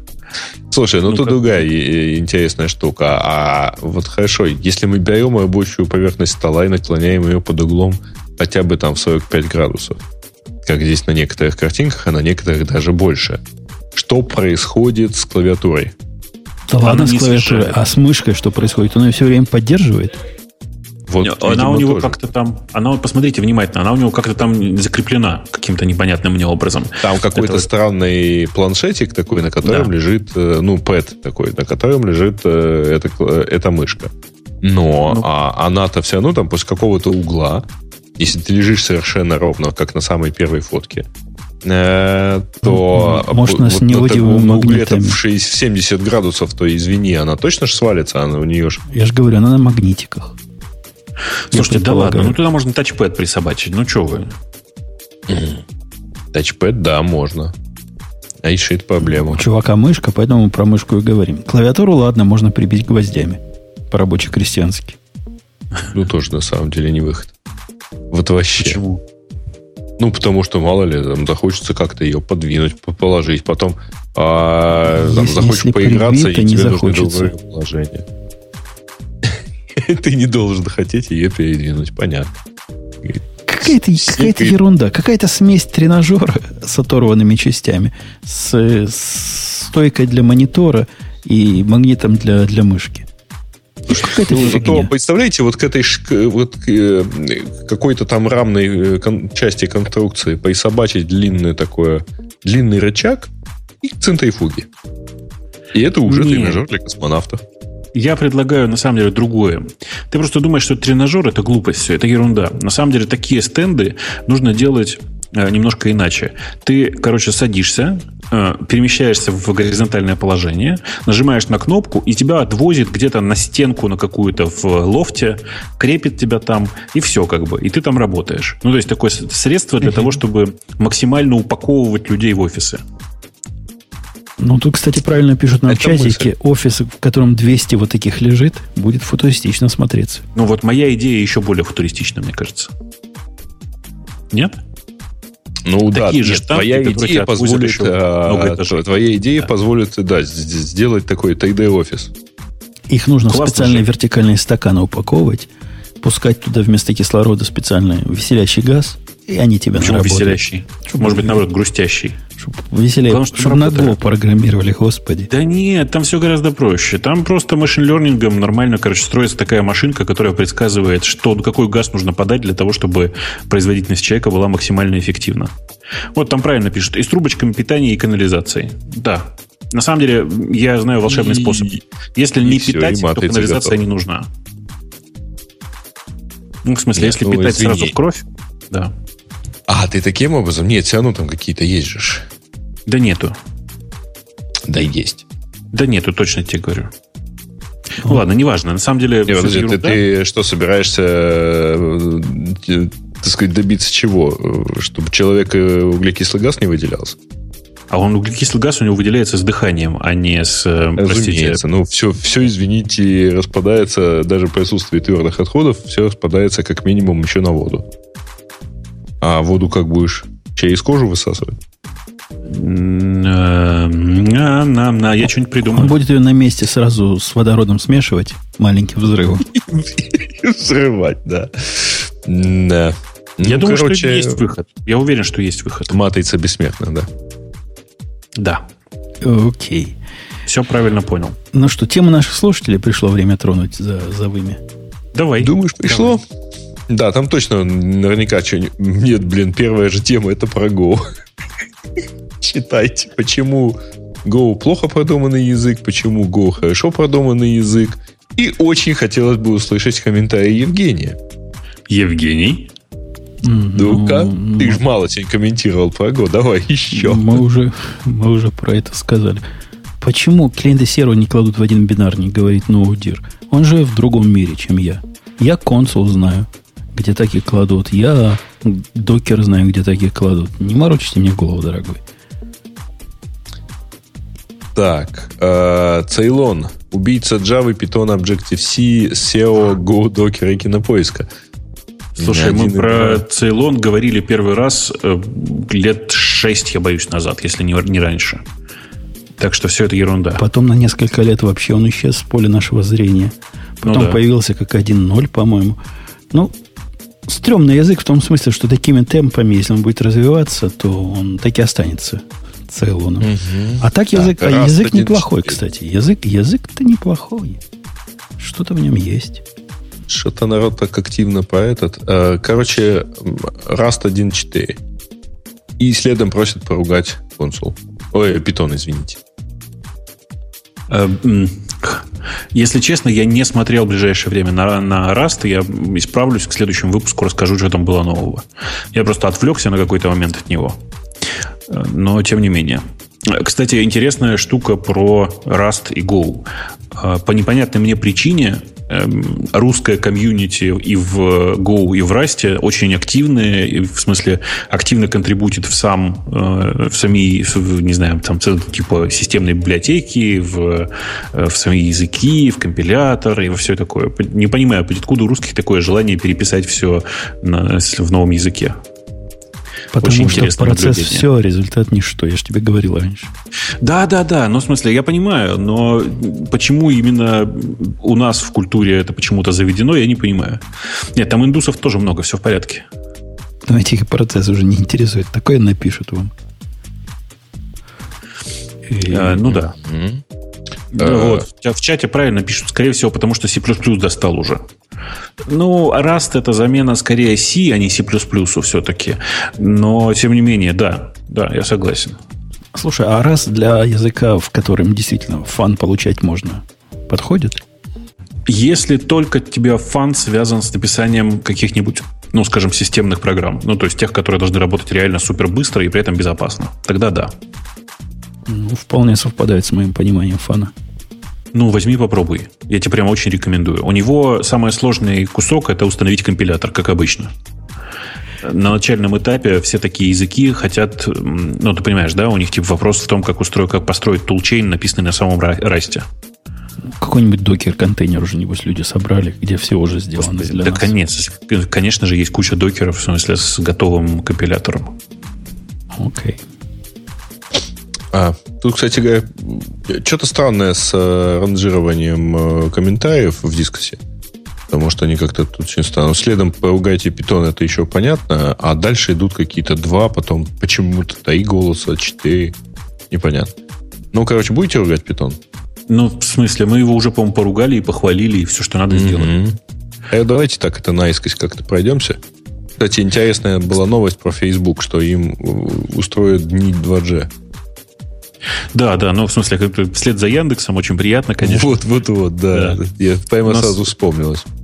Володя Иванов завел в свое время такую практику, что можно было подключиться к, короче, к сети, которая работала слабо и непредсказуемо, как в каком-нибудь регионе. И типа каждую неделю менялся регион, чтобы просто эмулировать поведение, реальную жизнь реальных пользователей. Вот в Фейсбуке решили также, что у них теперь будет э, пятница, по-моему, я уж не помню, да, когда можно будет угу. пожить так же, как люди нормальные живут в режиме 2G. Ужас, представляешь? Ну, на самом деле, это все равно такой паллиатив, я бы сказал, потому что м- любое, э, любой эмулятор, так сказать, плохого интернета, он все равно много чего не учитывает. Конечно. Ну, то есть ты просто, ты просто себе сильно замедляешь, например, канал, и, и там увеличиваешь latency и так далее но э, эмуляция все равно не очень полная и какая-то такая не очень, может, даже правильная. А, а для кого они это делают? То есть а ты должен голодные дети себе, в как... Африке должны прямо обязательно Фейсбуком пользоваться? Не-не, нет, ты должен Конечно, представлять да. себе, как твое э, приложение тормозит, условно говоря, там у 300 миллионов пользователей Фейсбука в Индии, к примеру. А, более того, из этих же соображений, например, э, ты должен пользоваться не iPhone 6s, а иметь на тестовом стенде какой-нибудь дешевый Android. Потому что иначе ты не можешь себе представить, как это выглядит, когда твое приложение завешивает весь смартфон, а пытаясь, так сказать, добиться, пытаясь скачать мегабайт при запуске, например. Потому что твой experience okay. это iPhone 6s и LTE там в центре Калифорнии, например. Что, в общем, не, несколько не, не показательно. Но просто эмулировать плохую сотовую сеть еще сложнее, чем просто плохой интернет. У плохого интернета это там что, узкий канал и там не всегда стабильная latency. А у 2G есть такая фишка, там, когда у тебя просто тайм-слотов не остается, и все. Вот интернета нет. Ну, так бывает, да. На самом деле, вообще эмулировать сотовую связь очень сложно, потому что человек еще при этом при, при работе с сотовой связью находится в движении, и все эти фишки, которые связаны с перемещением между станциями, всем вот этим, mm-hmm. они не очень очевидны для людей. Ну, и там просто на самом деле, да, все может начинать зависеть э, от нагрузки на конкретную соту, и поэтому там ты можешь сильно все адаптировать, но я реально там, сидя где-нибудь в 100 километрах от ближайшего облцентра на 2G получал вполне себе приемлемую скорость, там, даже для браузинга, правда, несколько лет назад. А для а где-нибудь в центре большого города на том же 2G вообще ничего не получал, ну, потому что там слотов не оставалось. Вот. Но да, штука хорошая, так, чтобы примерно люди хоть раз ужаснулись, подумали, и все равно потом с радостью возвращались обратно. А. Да. Я смотрю, есть ли у нас там еще какие-то интересные темы, и пока что-то вот... Ну, я тоже что-то как-то вот смотрел, смотрел, смотрел. А, разве что про торренты, ну, там, про опрос на рутрекере тут есть интересная тема или нет? По-моему, нет. По-моему, нет. А, да. А, нет, есть. Есть. Э, далековато, но тем не менее есть. Я тут упорно держу нажатой педаль, потому что к нам сейчас же ходят за этими самыми. За конфетами Зачем? дети соседские. О, Господи. да ладно. А как же, это просто невозможно. Как стемнело, начали ходить. Короче, угу, да. Так, э, ну да, тут, есть, короче, тут тема про трекер, но там совершенно не айтишная тема. Ну, пришли к нему, ну, ну потребовали там заблокировать все альбомы с надписью Greatest Hits. Ну, тоже прикольно. У меня есть айтишная тема. Валяй. На а. прощание. Случилось у меня, у меня тут весьма странное. Развертывая, на днях я развертывал такую новую микросистему в Амазоне. И там было всего 6 серверов. Три сервера в зоне B я развертывал, и три сервера, по-моему, в зоне D. Казалось бы, тут и говорить не о чем. Но случилось пристраннейшее. Все ансибловские скрипты, которые развертывали в зоне э, B, они все падали на тайм-аут. Прям не может он ни до чего достучаться. Ни до интернета, ни до внутренних кэшей, ни до чего. Ну, явно связано с зоной B, согласитесь. Понятно. Вот есть общий знаменатель. Написал я им тикет туда. Мол, так и так, мол, чуваки, что за дело? По тайм-ауту падаю, надо 10 раз скрипт перезапустить, значит, мой Ansible овский playbook, чтобы чего-то добилось. Но не дело, почините. И получил настолько странный ответ, что до сих пор под впечатлением.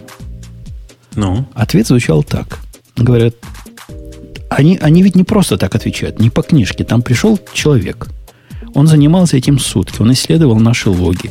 Он исследовал мониторинг. Он смотрел на загрузку систем. На все, на все. И он сказал пристраннейшее. Говорит, смотри, у тебя, говорит, к инстансу есть какой-то бейслайн доступа к EBS, то есть к дискам. И есть какой-то burstable, то есть когда можно больше брать. И вот когда ты устанавливал свои пакеты apt-get, ты быстро-быстро-быстро свой лимит за день израсходовал. Я говорю, так, и чего? Он говорит, и после этого все лимиты закончились, и твои инстансы перестали вообще доступаться с точки зрения Linux к диску. И от этого твои Linux просто падали. А ты думал, что они медленно работают. Бред этот, ну, просто нечеловеческий, потому что никто никуда не падал. И если я израсходовал свои перелимиты, перелимитил, то не на ноль же меня умножили, а какой-то базовый доступ у меня остался. Это я к тому, что все ухудшается. Уровень саппорта в Амазоне, который мне казался всегда достойным всякого подражания, теперь после исследования – то есть это не сходу ответ из книжки, а после исследования они несут вот такой бред. Так что ну, люди, будьте бдительны. Люди вообще склонны к бреду. Я, знаешь, когда читаю темы наших э, слушателей в выпуске, я всегда сначала читаю те, что сверху, а потом мне всегда интересно, а что осталось снизу. Снизу сегодня остались, значит, два интересных вопроса. Во-первых, расскажите, что думаете о редакторе Vim, три восклицательных знака. Что ты думаешь о редакторе Vim? Это ж не вопрос, это восклицание. Я даже не знаю, на что тут отвечать. Ну, мы о нем думаем, да. Да, думаем иногда. Это один вопрос. А второй вопрос, троллята поля, что-то я вот время от времени слышу рекламу по ТВ Яндекс браузера, где говорится о следующем. Кто-то там получает письмо фишинговое с фоткой, а кто-то кликает на письмо и его переводит на фишинговый сайт, где просят ввести пароль, вводит пароль, и ничего такого не случается. А, Яндекс браузер реально как-то это блокирует. Ну и дальше, значит, возникает вопрос, типа, не, не обманываете ли вы людей? Чуваки, поставьте Яндекс браузер, проверьте. Это же так просто. Ну, очень смешная. Список фишинговых сайтов можем предоставить. Ну, он, кстати, нифига. Ты знаешь, фишинговые сайты, список их предоставлять бесполезно, потому что они дохнут очень быстро. Как только они увидели, что их э, начали блокировать в индекс-браузере и прочих э, браузерах, которые хоть что-то про это понимают, или как только обнаружили, что типа автоматические эвристики начали их детектить, они быстро-быстро переезжают на другие сайты и используют другие методы. Угу. Короче, фишеры ребята интересные. У меня на самое прощение есть еще один анекдот, связанный с Go. Да ладно. Из жизни. Я своему орлу дал же Go попробовать. И он мне написал, ну, ревью, типа, что он про него думает. И один пункт этого ревью меня прямо сильно-сильно заинтересовал. Он там про разные писал, некоторые бредовые его выводы, некоторые совпадают с моими. Ну, в принципе, ничего такого, о чем стоит говорить в таком достойном подкасте, кроме одного. Он говорит, все бы хорошо с этим Go, и я бы с ним был бы счастлив, как заменой питона, если бы не очень странная работа с интерфейсами опаньки, говорю я, а что ж там странного? Ну, в интерфейсе в Go прямые, как железная дорога. Описал методы, сделал структуру, переопределил ресиверы, все дела, имплементировал эти методы, все готово, правильно? О чем, ага. чем тут удивляться? Он говорит, они очень странные. И видя пример, он, он мне показался... Не, он сказал вот что, чтобы ты понял мое удивление. Он говорит, почему-то в Go надо каждый метод вызывать два раза. Я говорю, что? Где? Он говорит, ну вот смотри. И показывает мне пример. Пример с их сайта, прямо там Go Play, как они репл у себя называют, вебовский. А там такой пример, где тебя есть интерфейс, где есть две структуры. В каждой структуре этот интерфейс, там геометрические фигуры, по-моему. Один square, другой там еще чего-то. И какой-то paint реализован в каждой из них. И в примере вызывается a.paint, b.paint. Все понятно, да? Говорит, ну, смотри, да. я, если bpaint удалю, программа упадет. Удаляет bpaint, программа падает. Говорит, ты видишь, Зачем да? мне два диска C, подумал я, да? Видишь, говорит, обязательно в Go вызывает два раза метод. Я ему, я ему объяснил, что там просто неиспользуемые перемены нельзя оставлять. Ну, ну, вот такой ну, вывод сделал про интерфейсы. Не, ну крутая же тема. Ну, вот анекдот. Не все И понимают, но, но, и, но да, веселый. и, на- и напоследок еще один анекдот. Э, Ты же видел историю про э, то, что на Твиче люди э, сделали коллективную массовую игру по установке Arch Linux? А, да. Нет. Слушай, а когда это? э, Они же в какой-то день. А уже, 24-го. уже началось. Вот я в большой чат кинул ссылку. Сейчас я еще к нам кину ссылку прямо в наш маленький чатик. Потому что это стоит того, чтобы на это смотреть прямо. Чтобы вы понимали, как это выглядит. Есть виртуальная машина, в которую ставится, э, ставится Twitch, а есть... Которые э, хотят поставить. Да, А, в которую люди хотят поставить, э, поставить Arch Linux. А есть эм, чат. И все пишут в чат, какое, какое действие должно произойти дальше. И типа раз в какое-то время это действие срабатывает, ну, в смысле, выбирается то, что, то, что наж- сдел- нажали люди больше всего, и, и выполняется соответствующее действие. Например, нажимается, вот сейчас нажалась буквочка Е. И это такой, ребята, вообще survival horror, потому что, ну, там просто жесть, что происходит. Посмотрите внимательно просто на это. Я прям в восторге. То есть э, до этого те же самые чуваки, если я правильно понимаю, делали игру в старого покемона, в смысле в первого, в первого покемона. Таким же образом. Кто куда, в смысле, куда больше всего проголосовали, туда и идем. Вот сейчас здесь это еще веселее, и прямо и народу, ну, толпа. В смысле, сейчас вот 10 тысяч человек находится там. Так их, заде- их затея установить и настроить, а в чем, собственно, цель? Для Да, да, начала установить, подожди. Установить. Arch Linux вообще он устанавливается не так просто, он устанавливается, как в былые времена Генту, в смысле руками просто. Ага. Вот. И Кенту на самом деле... в- А, ну то есть совсем from scratch, да? Ну, со Stage One, да, в смысле, прям, с- прям с, с нулевого этого самого уровня. Здесь такая же история, и это очень прикольный процесс. Я просто смотрю сейчас на это. Я так понимаю, что они сейчас мило. будут набирать FSTAB, да? Э, ну да.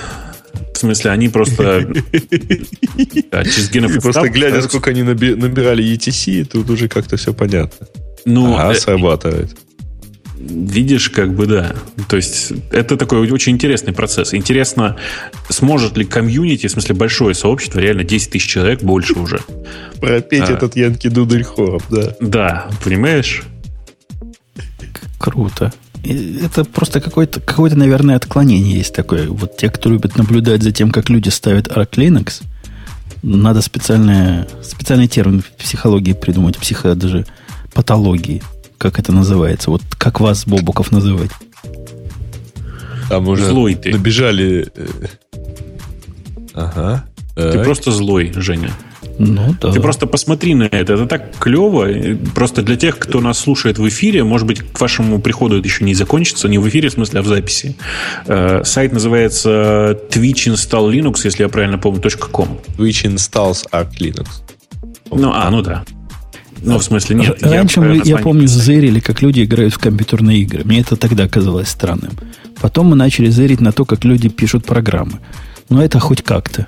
А теперь мы всё. смотрим, как, как сообщество Все, ввели, вот пытается теперь дальше. конкурентно. Ага, теперь они будут Что? делать. Да. Э, Twitch, twitchinstalls.com. Через double L, как положено. twitchinstalls.com. Э, у них на сайте прямо написано буквально следующее. A a cooperative text-based horror game. И это очень правда похоже на, очень похоже на правду. Действительно, это такой настоящий хоррор. То есть. Да. прям молодцы, я считаю. Не, эта движуха очень интересная. Обратите внимание, что это правда реально увлекает. Ты сидишь и думаешь, Слушай, блин, а оно из наж- чатика как-то выбирает. Так, ну все, им теперь Оно придется гол- нажимать забой. Да-да-да, там, видишь, большая часть людей пишет backspace. Ам, оно из чатика выбирает э, наиб- в смысле, то, за что больше всего проголосовали. Ну да, больше, чего больше всего случилось. Так, Backspace не успел сработать. Потому что перед этим много людей написали R. Окей. Ну что, на этой оптимистической ноте? Да, да, давайте расходиться. М, Но, Давайте. по-моему, это очень круто. Да. Мгм. Так, один Backspace работал. Ну, в общем, да, рекомендуем смотреть. Прикольно. Это какой-то сериал сейчас есть, где все герои сидят и смотрят, как э, птички размножаются. Кто-то там, какой-то орел высиживает кого-то. Я не помню, какой сериал. И вот все на него смотрят, зырят, зырят. И так это примерно такое же зрелище, как и у вас. Снесет, не снесет яйцо. Ну, Нет, тут, ну, по-моему, снесут всем или не сложно. снесут систему, да.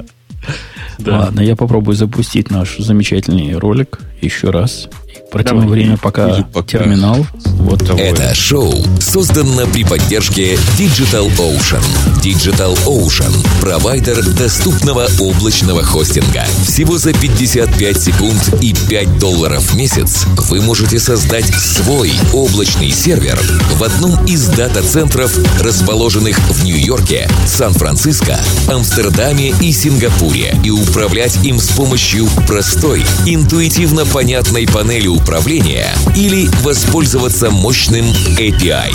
Начните прямо сейчас. Введите промокод радиодефис при регистрации и получите 10 долларов бонуса на аккаунт.